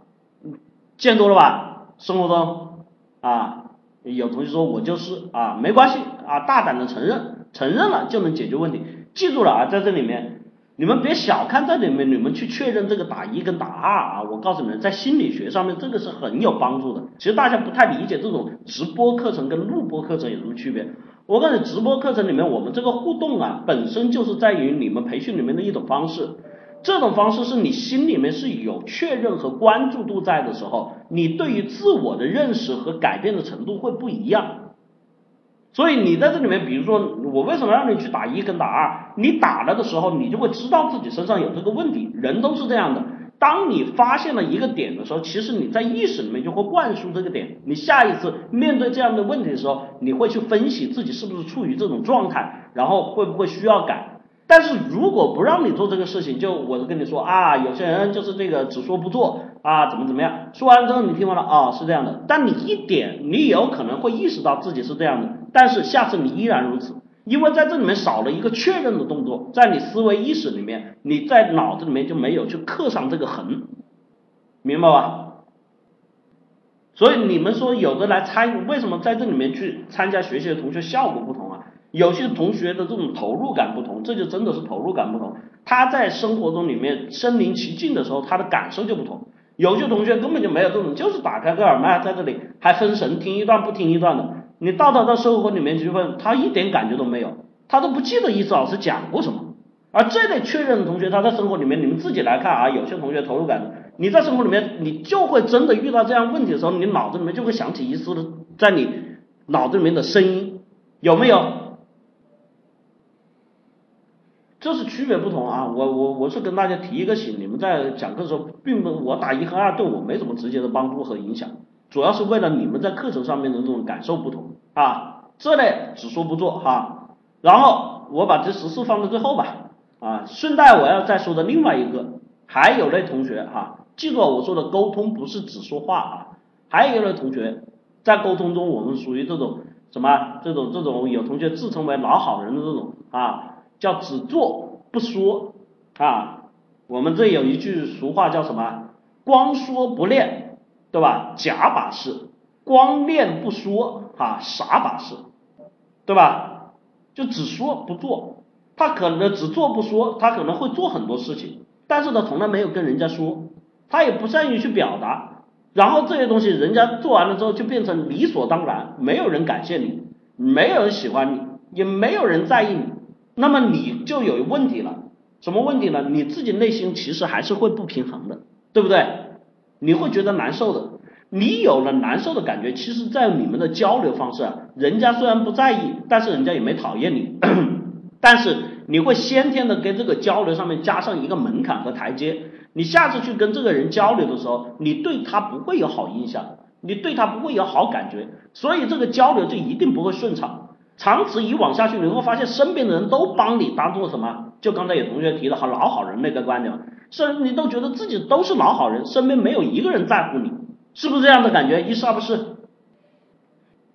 但是你要想一个问题啊，为什么身边人都不在乎你啊？难道身边人都有病吗？我觉得这种情况概率还是比较低的，虽然会有哈，但是比较低的，这就是你行为上出了问题。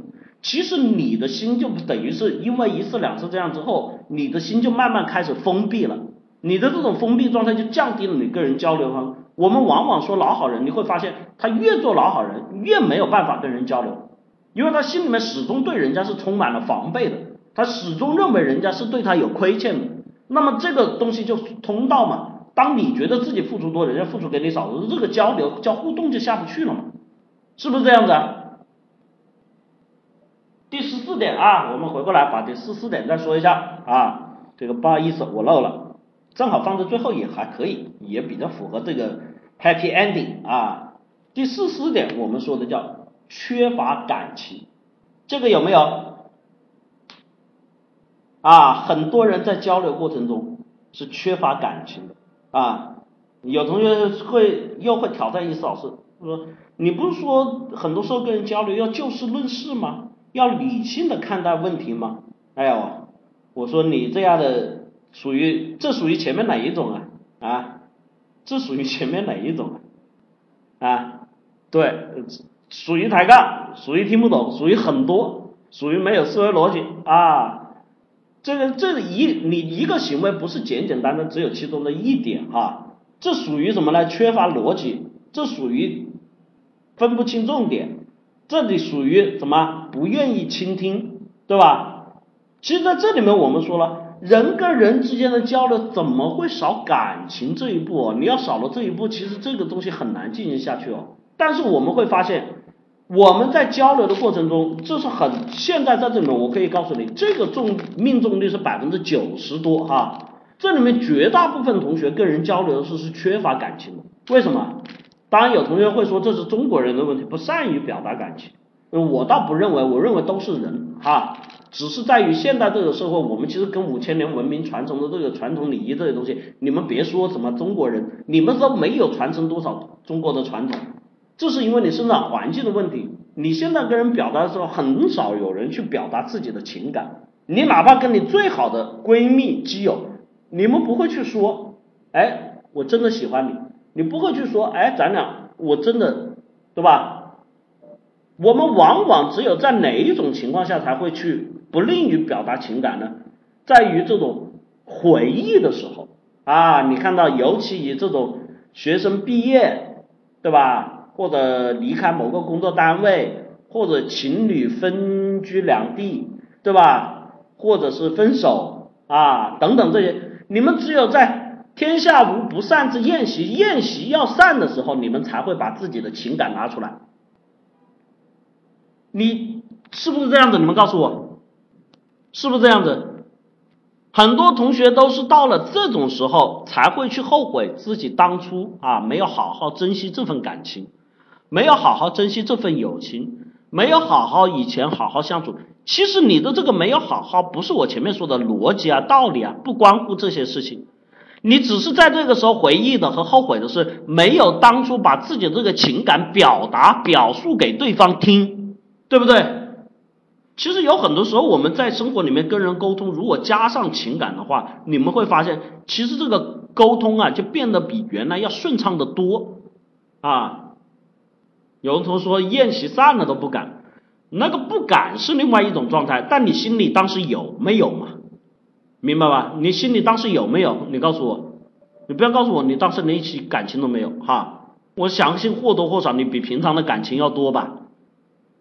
你只是敢不敢于表达那是上面的事情了哈。我上面说的那几种，你当时的心里的感觉，我说这缺乏情感，不是说你表达哈。你敢不敢是我刚才说的上面几种情况里面的？所以在这里面，我们说了，在日常生活中，我们跟人去交流的时候，这种情感的表露是需要的，对吧？我们经常你看，很多时候如果朋友帮了你，哈，我们这回会常说的是谢谢你，我非常感谢你，对吧？但是不会有人把这个引申了，就不会说啊，很少有人会说我非常感激你，因为你这个事情给我带来了巨大的帮助，然后让我得到了什么。然后我在心里面非常非常的感激你，然后我对你的这个对吧，感激之情如滔滔江水连绵不绝，是吧？很少有人会去把这一段话去说出来，就把真正自己感激之情表达出来，对吧？啊，当然我这个如滔滔江水连绵不绝，这是有点扯啊，我只是说这个这一段话这种内容，哎呀，完了，不能跟你们去讲这种好玩的哈。你看，有些同学说就喜欢啊，这是属于什么呢？你看这个同学说说出来感觉假，这是在我们说的这个里面哪一种状况啊？啊，沟通中的哪一种问题啊？说出来有点假，这位同学表达出来啊，我告诉你啊，你们真的去表达，你的感受是属于自己的自我认识，明白吧？你只是。在自己心里这样认为，你问这里的其他同学，如果说，因为这是他说的啊，不是你们说的，其实你们去说也是这样的。如果说有人跟你这样说，你们告诉我，在这里面同学，你们自己说，你们当然前提是他真的很真诚的哈，你们告诉我，你们是感受不好吗？你们是感受不好吗？会不会觉得感受不好？对吧？一定会增进你们之间的关系的。所以在这里面，这是我说的啊，跟大家列了这么十六点，但是还有吗？还有，时间关系，我们在这里不说了。那么讲了这么多，综上所述，你们会问，那沟通我们到底要怎么做啊？首先在这里面，我们就讲逻辑哈，你们别想着这种叫急功近利的心态哈，沟通到底怎么做啊？李老师，你今天帮我解决一下，这属于急功近利，解决不了。一句话两句话啊，报名课程是必要的哈，谢谢你们打广告。一句话两句话是肯定讲不完的，但是在这里面我跟大家输出沟通四要素啊，沟通四要素，在我们沟通中要去注意的这四点哈，这四点你们去做啊，基本上就八九不离十。当然，你这个东西肯定是一个循序渐进，要去训练个人，那肯定是要去报名我的课程的哈。沟通四要素，第一，在沟通的过程中，一定要有非常明确的目的，一定会要有非常明确的目的啊，这个是在沟通过程中一定要有。如果你在沟通过程中缺乏目的的话，这个沟通就会变成无效。就会出现我们前面说的各种各样的情况出现，比如说啊没想法，比如说说不出来，比如说讲不清楚，比如说没有重点，我比如说没有逻辑，等等等等等等，都会由此而产生。所以在沟通过程中，你们一定是要有目的。但有些同学又会来挑战，这是不是功利性太重了？我说的目的不一定是指有利益的目的，功利功利是指那种物质的利益。我们在生活中，比如说我今天，对吧？有很多同学，我们有的时候，我比如说聚会啊，这很多同学是基本上不带目的去的。但是你们会发现，这种不带目的去的聚会啊，你们发发现完了没有？你们会觉得第一没有什么意义，挺乏味的；第二，你的参与感不强；第三，你聚会完了之后，你没留下什么印象；第四，最重要的是，经常中间会出幺蛾子。经常中间会出幺幺蛾子，甚至还会闹出不愉快。啊，有人说那啥目的啊？你比如说聚会，你这次去的目的哈，你可以在这里面定出非常具体的目的，也可以定出一个大概的目的，但是始终你要有一个指导自己去在这件事情上面执行的一个方向。比如说同学聚会，今天聚会的目的，对吧？哎，有某个同学，你可以看他是不是快生日了？你今天聚会的目的就是跟他搞个庆生宴会。这就是目的，你会发现接下来这个聚会的过程中的每一个点啊，你的投入感就不一样了，你都有目的性，然后在这里面大家的参与感也不同。好，有同学说他如果不没有人生日的，我说没有人生日，我们几个同学聚会，我们今天可不可以搞一个什么活动，搞一个什么主题，明白吧？在我们的互动过程中，目的就决定了我们行为的一致性。目的就决定了我们在沟通上面的思想观点焦点的一致性，就会让你经常在生活中出现那种人家说什么听不懂，你说人家怎么怎么不关注，然后大家互相心里面都存在着一些芥蒂的这种情况，大量的降低，因为大家都有一个共同的目标啊。当然有同学说人家不听你的，那我说这里面你可以给建议，你可以有一二三四五的备选，但是记住了。在我们的社交行为过程中，在我们跟一个人跟一个人沟通，一个人跟多个人沟通，一个人参加聚会，各种场景情况下，你每件事情都要带有自己的目的，没有目的你就没有主心骨，你就会做事没有方法，没有办法，没有想法，你的沟通中就会东一榔头西一棒子啊啊，对，也会没有逻逻辑，这是我要所说的第二，叫逻辑。当我们有了聚会的目的之后，我们对于这个事情的过程，我们要有自己脑子里面要有一个思路，去理清楚这中间相应的一些事情。从这件事情，比如说时间的关系，从这里到哪里，从哪里到哪里，我要有几个计划安排，这叫时间逻辑，对吧？事件逻辑，这里面每个人的关系关系逻辑，每个人有什么不同，对吧？每个人关系怎么样，应该怎么样去处理，这叫关系逻辑。你有了目的，你才能够去输出这些逻辑。你没有目的，你哪来时间先后的安排呢？你没有目的，你这个逻辑上面关系逻辑怎么去处理呢？所以在这里面，你一定要有逻辑，逻辑要是顺的，你解决事情起来，你才会怎么样？不会那么的乱，不会那么的出错，不会说出来东西让人发笑啊。第三点，感情，刚才说了感情，在处理这些问题的时候，在跟人沟通的过程中，你是要投入感情。这个投入感情，有的时候我跟大家说，除了你要表达出来，你在行为上面也要表达出来。有的同学，比如说我们都是同学聚会，什么叫感情？其实很简单，有很多时候不是说我们一定要说的那么肉酸肉麻，有的时候一些细微的动作就是感情。你比如说像女孩子两个人谈恋爱，她记得的永远是最细的那个场景，对吧？吃饭的时候，哎，她跟你递了双筷子。她帮你把碗洗了，对吧？生病的时候她给你敷了一块毛巾，是不是这样子？这是不是就是感情啊？对吧？嗯，对啊，聚会的时候，你们看那种你们比较喜欢的人，情商比较高的人，他往往是什么？会张罗大家坐着，会张罗大家递杯子、递水，去干这些事情，这就是感情，人家会记得的。你虽然在这里看了你不说，但是你脑子里面会有印象的，你一直会记得的，明白吧？你在点菜的时候选择，哎，这位同学今天嗓子不舒服，我们不吃辣的，少吃辣的，或者跟他点几个他几个适合他的菜，这就是属于感情。所以不光是在语言上的表达，在行为上面，但是记住了啊，这些东西都是在你前面有目的、有逻辑上面的，不然有些同学做出来这个举动去关心人家，有的时候会让人觉得特别的生涩。有没有有很多同学出现过这种状况？你也去关心人家，特别是追女孩的那些同学，去关心人家，去表达爱意的时候，因为你没有非常明确的这件事情的目的，这件事情的逻辑，你会给人感觉很唐突、很生涩，甚至把女孩子给吓着了，对吧？这我们说的感情啊。第四点，心态啊，凡事呢，解决任何问题呢，当然它都有心态一说。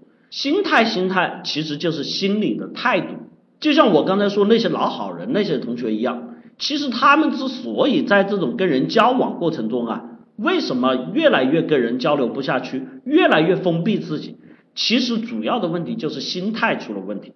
心态是什么心态呢？他总觉得人家都亏欠他的，他总觉得都是人家的，我帮了人家都我是老好人，他总觉得我再这么做人家都会欺负我，对不对？是不是这样子？这就属于心态失衡了，心理的态度、心理的状态，你在这时候的状态是唯我的，只想自己的。那这个时候，即便人家对你没有什么想法，你也会觉得他对你有想法。那这种情况下，你觉得能交流下去吗？这属于心态失衡了。然后还有些同学，比如说像前面说的，在跟人沟通状态过程中，过于的去表现自己。过于的去什么抬杠啊，过于的去说一些自我认识的话，这些同学的心态是什么？他们是急于去展现自己，证明自己存在，想要去让自己在团队里面找到自己的位置，找到被人接纳的方式。但往往这个心态是什么？也是排他的。你会发现自己心态里面变成唯我之后，你解决问题起来也会非常的棘手啊。我在跟你们说的时候，不是让你去做反的啊。比如说，我说老好人，我不是让你去吃亏，而是在这里面，你在处理事情的时候，当你有一个具体的目的，有一条逻辑线，你能够带上感情的时候，你的这个心态自己稍微一调整，就不会那么乱了。你像老好人同学，你有了目的，你知道这件事情是我们为了这个目的服务的时候，你不会觉得是人家亏欠你，你只想搞定这件事情，对不对？比如说今天。就我还是以同学聚会有人生日为例子，你不会认为我去买这个蛋糕哈，他们让我去买这个蛋糕，我是吃亏的，凭什么你们都要去让我买这个蛋糕？是不是有人会有这种感觉啊？我是老好人，我老是跑腿，对吧？老是欺负我。但是如果你有这个目的，哎，我今天想过一个大家聚会，为这个同学庆生的时候，你已经不在乎人家让你不让你去，你会自己主动去。为什么你会想去表达自己的情感，对不对？这样的话，你的心态跟原来就不同了吧？是不是这样子？这就是说，同样的事情，你在解决起来为什么就不一样了？所以在这里面我说了，沟通的这四要素是去解决我们在沟通过程中遇到各种问题障碍的四个标准。你一定要有目的，一定要有顺畅的逻辑，一定要带上相应的情感，一定要端正自己的心态，因为这四点你做到了，才能够被人家去接纳，被人家去认同，被人家去喜欢。我们跟人沟通最主要的是什么？是要跟人发生互动，互动就是意味着什么？互相动嘛，对不对？相互嘛。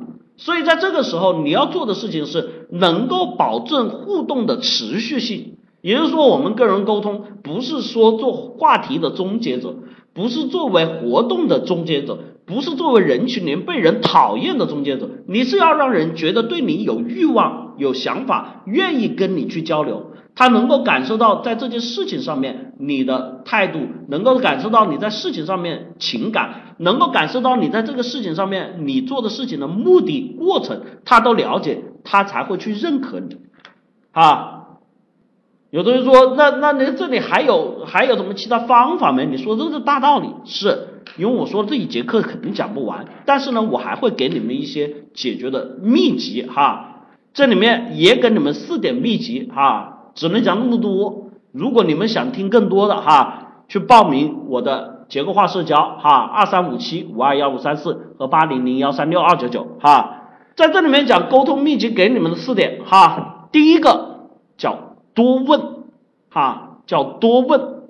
我们平常在沟通中，刚才我讲的那么多问题和状况，哈，其实你们发现这么多问题状况，什么急于表达、讲不清楚啊，没有重点啊，缺乏逻辑啊，搞不清状况啊，没有想法，说不出来，不愿意倾听啊，听不懂啊，盲从盲信，只听人家说啊，争强好胜，急功近利，缺乏情感，只说不做，只做不说呀，对吧？这么多，但是你发现在这么多里面，哈。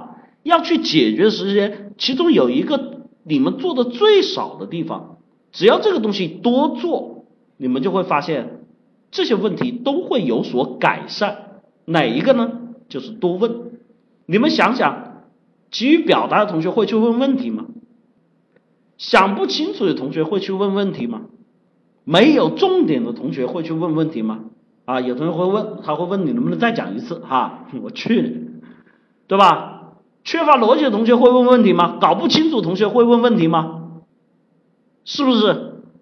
这是我们在沟通过程中最经常出现的问题。很多同学在生活里面跟人沟通，上来就说，或者是不说，但是很少有人。你看伊思老师刚才在说的时候，我是不是都是提问啊？是不是都是提问式的呀？有没有一而没有？然后你们觉得我刚才的跟就这种，比如说跟这个快递小哥。跟他们这种说话，跟这种交流，我这种方式是不是最能被人接纳的，最不带有情感的，对吧？哎，这种提问式的是能增进我们很多处理事情的信息，因为又不带有其他的这种攻击性、侮辱性，因为你很多时候说话都是带有主观意识的嘛，提问的时候就不会那么尖，也有主观意识，但是会降低很多，对吧？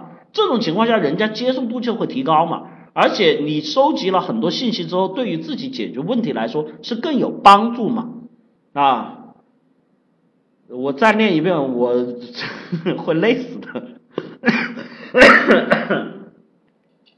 你看，你搞得我都咳嗽了哈，所以在这里面我们说的第一点要做的是多问啊，当然在这里面我还得再说啊，你们不要又是断章取义。不要又错理解了哈！一上来就问你老贵庚啊？刚才有同学问你老贵庚啊？你体重多大呀？你身高多少啊？对吧？照你这么问下去，我还不得问你长短呢，哥们儿，对吧？问是问事情，对吧？问是问有利于交往的东西，不是让你去打听人家的隐私，明白吧？在问问题的时候，我们还是要有一定目的性的哈。具体的这种问法，我们在我们的收费课上面会去说哈，然后多展示啊。刚才说了，在我们的这个立体的结构化社交里面讲了，我们其实在解决很多问题的时候，我们往往啊缺乏的就是这一点，去展示。这个展示既包括展示过程，也包括展示结果。很多同学做出来之后，有很多同学大概会去展示结果，但是展示的不充分，有人根本不展示过程。其实，在这里面听过我结构化社交的同学就知道有一个非常关键的点。我问了，你们说一件事情，我们俩关系好坏呀，是结果重要还是过程重要？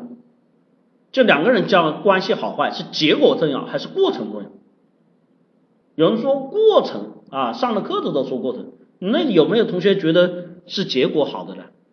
我给你们举个例子哈。有没有这种情况？你明明把事情做错了，但是人家反倒不怪你，甚至对你心存感激，有没有？啊，有没有？你们自己告诉我，就你把事情搞砸了，但是人家不怪你，还对你心存感激，有没有？这就是你结果不好嘛？但是为什么会这样子呢？这是因为往往你在做的时候，人家看到了，比如说这类同学会说，哎，没事了，他会反过来安慰你，没事了，呃，没搞定就没搞定嘛，我我知道你很辛苦了啊，我非常谢谢你，对吧？这个东西不怪你的，没事了哈，对吧？因为他会看到你在这件事情上付出了巨大的努力，你做了很多的工作，你付出了很多的心血，甚至你还自己舍弃了很多自己的利益，对吧？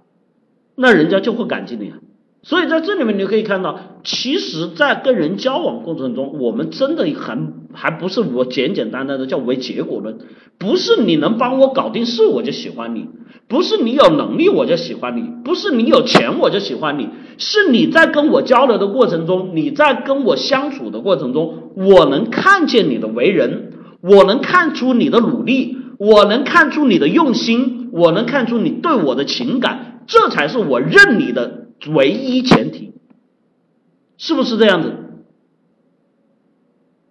你告诉我是不是这样子？你们是不是这样去认人的？一是二不是，对吧？啊，像星辰同学，有些事情就是为了结果，你得注意听，断章取义的听是不对的。结果重不重要？是重要，但是我说的关系，我现在是谈的人与人之间的关系。人与人之间的关系不是靠结果来维系的，是靠我们的过程来维系的。所以在这里面，我们说了一定要做过程的展示，这就是跟你们讲关系的重点啊！我不是去解决你们结果好坏，当然有些结果不好，确实会带来不好的影响，但是至少我们在这个过程里面，你得去做到去展示自己的过程，你得让人家看到你的付出。你得让人家看到你的用心，你得让人家看到你在这件事情上情感的投入，对吧？利益的损失，这才是人家接受和认可的地方。所以我们经常会看到，对吧？包括这种谈恋爱也是这样的，你会看到有很多时候两个人分手，比如说特别是这种有第三者的时候，人家会问为什么你选择他？你看我，对吧？给你了什么样的生活？给你怎么呢？我为你做了那么多事情，对吧？不重要，那为什么选他？人家一句话，人家陪我呀，对吧？怎么？就是因为有过程嘛。哎，这里面有个同学说，如果是企业，如果是老板，他们会看结果的，结果好就好。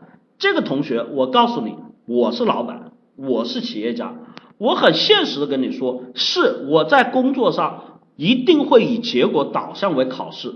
为考核，但是我对人的评判上一定是靠过程来做的。你想我去选择我的部下，去选择我的属下，去选择我的员工，我选择什么？我是选择一个能把事情做出结果的人来，还是去选择一个在这个过程中尽心尽力、不断付出的人？我一定会选择后者。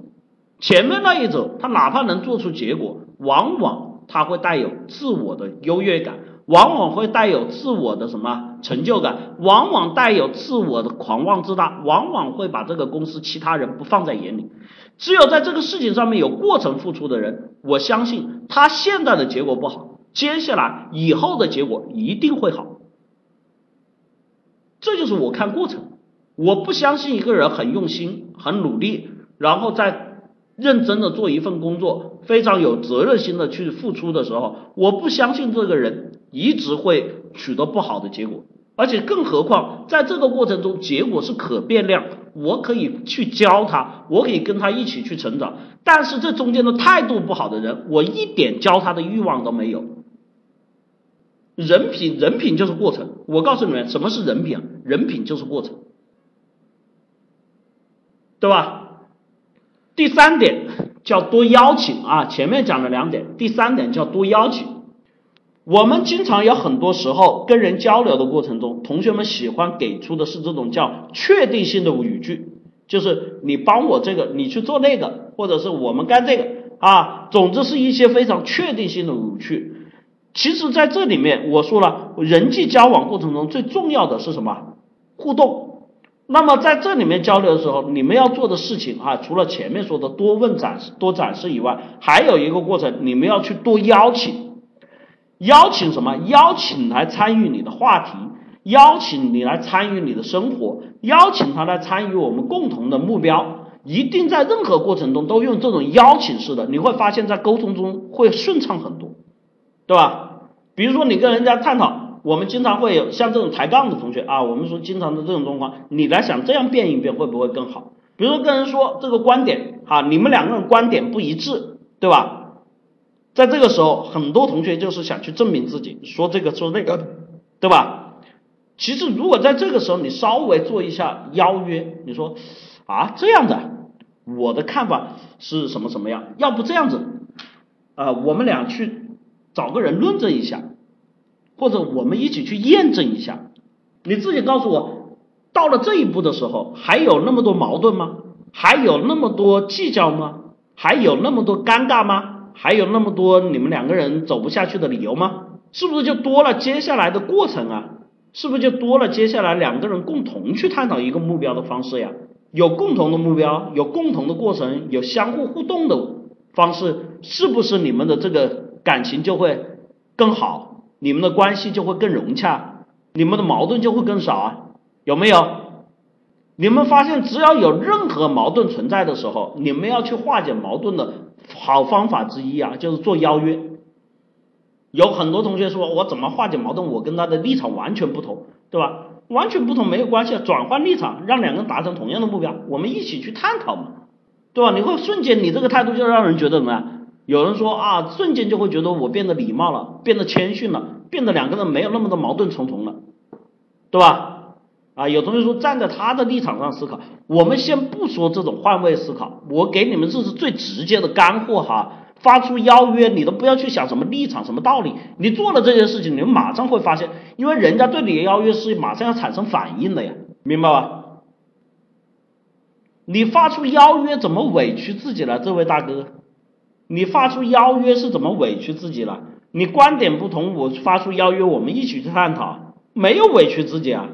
我们是要去证明这个事情到底谁对谁错嘛？就比如说我我我举个最简单例子，你们就会理解了哈。生活里面关系最好的人，经常会发出邀约，特别是基友或者是闺蜜。你们看看为什么？你们俩观点又不合，就来句要不要赌一下？有没有？有没有？你们告诉我要不要赌一下？这是不是关系很好的人才会有的吧？哎，两个人就会赌什么嘛，对不对？然后你们就会去证明啊，这个过程多了很多互动啊。你自己告诉我，平常生活中经常跟你这样对赌的、打赌的，跟你的关系是差的人还是好的人？你们告诉我，是差的人还是好的人？而且你想起来的时候，两个人经常想起来的不是你们中间的矛盾，是你们打赌过程中有趣的方式，对不对？啊，你说抬杠，好吧，你这你们这就属于抬杠。我说的是你主动发出邀约，不是抬杠式的邀约。我说了，生活中经常互相邀约的，你那种抬杠的是经常生活中互相抬杠。一般这种情况都是出现在最好的朋友间。你说两个人关系差的，一般是赌不起来的，赌气赌那么一两次，经常是什么跟你赌，你算老几啊？你妈个傻逼，我懒，我才懒得跟你赌，对吧？有什么好赌的？老子心情不爽，为什么要跟你赌的？你爱咋咋地，你他妈跟老子滚，对吧？只有这些平常我们几个里的小哥们两几个，虽然平常打闹，互相不理睬，互相这个挤兑，但那是关系好的表现，你才会发出这种邀约。要不要我们赌一下啊？要不我们试一下，对吧？你发现关系好的这种同学，一般在聊天的时候都是这样子，会越来越多的各种邀请。哎，要不我们去一下吧？你们大家想一想，哎，你跟我一起去吧，是不是这样子？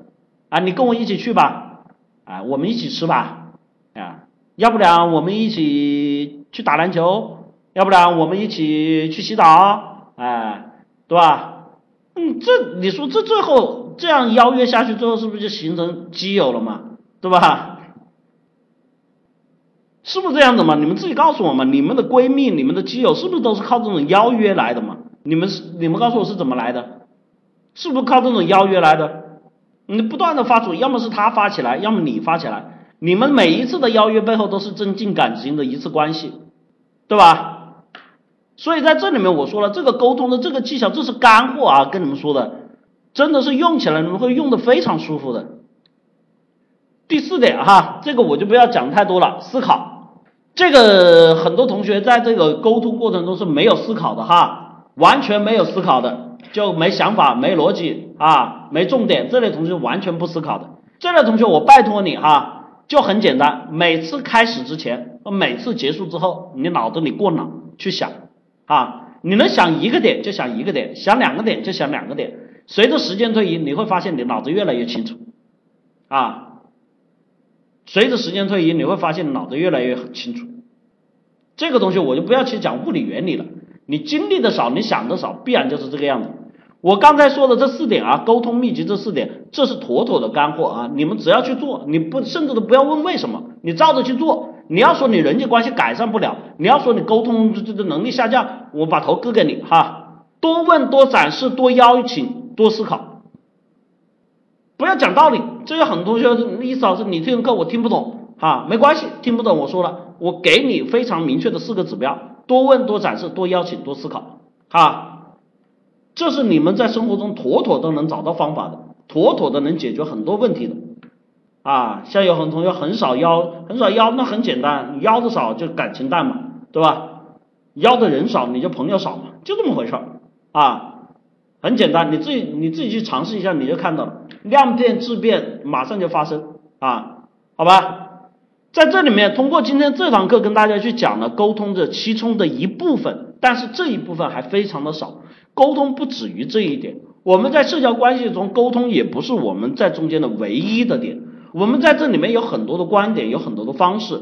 你看，我去回答大家问题的时候，你们遇到的很多点都不是简简单单一个技巧的问题，一个方法的问题，它在很多上面是跟你的思想、观念、能力、思维方式、你的逻辑这些东西深深的息息相关在一起的哈。所以，如果你想去改变，我只能给到大家说，真真正正去系统性的参加我们的课程哈，报名我们的立体思维法去解决你思维的问题。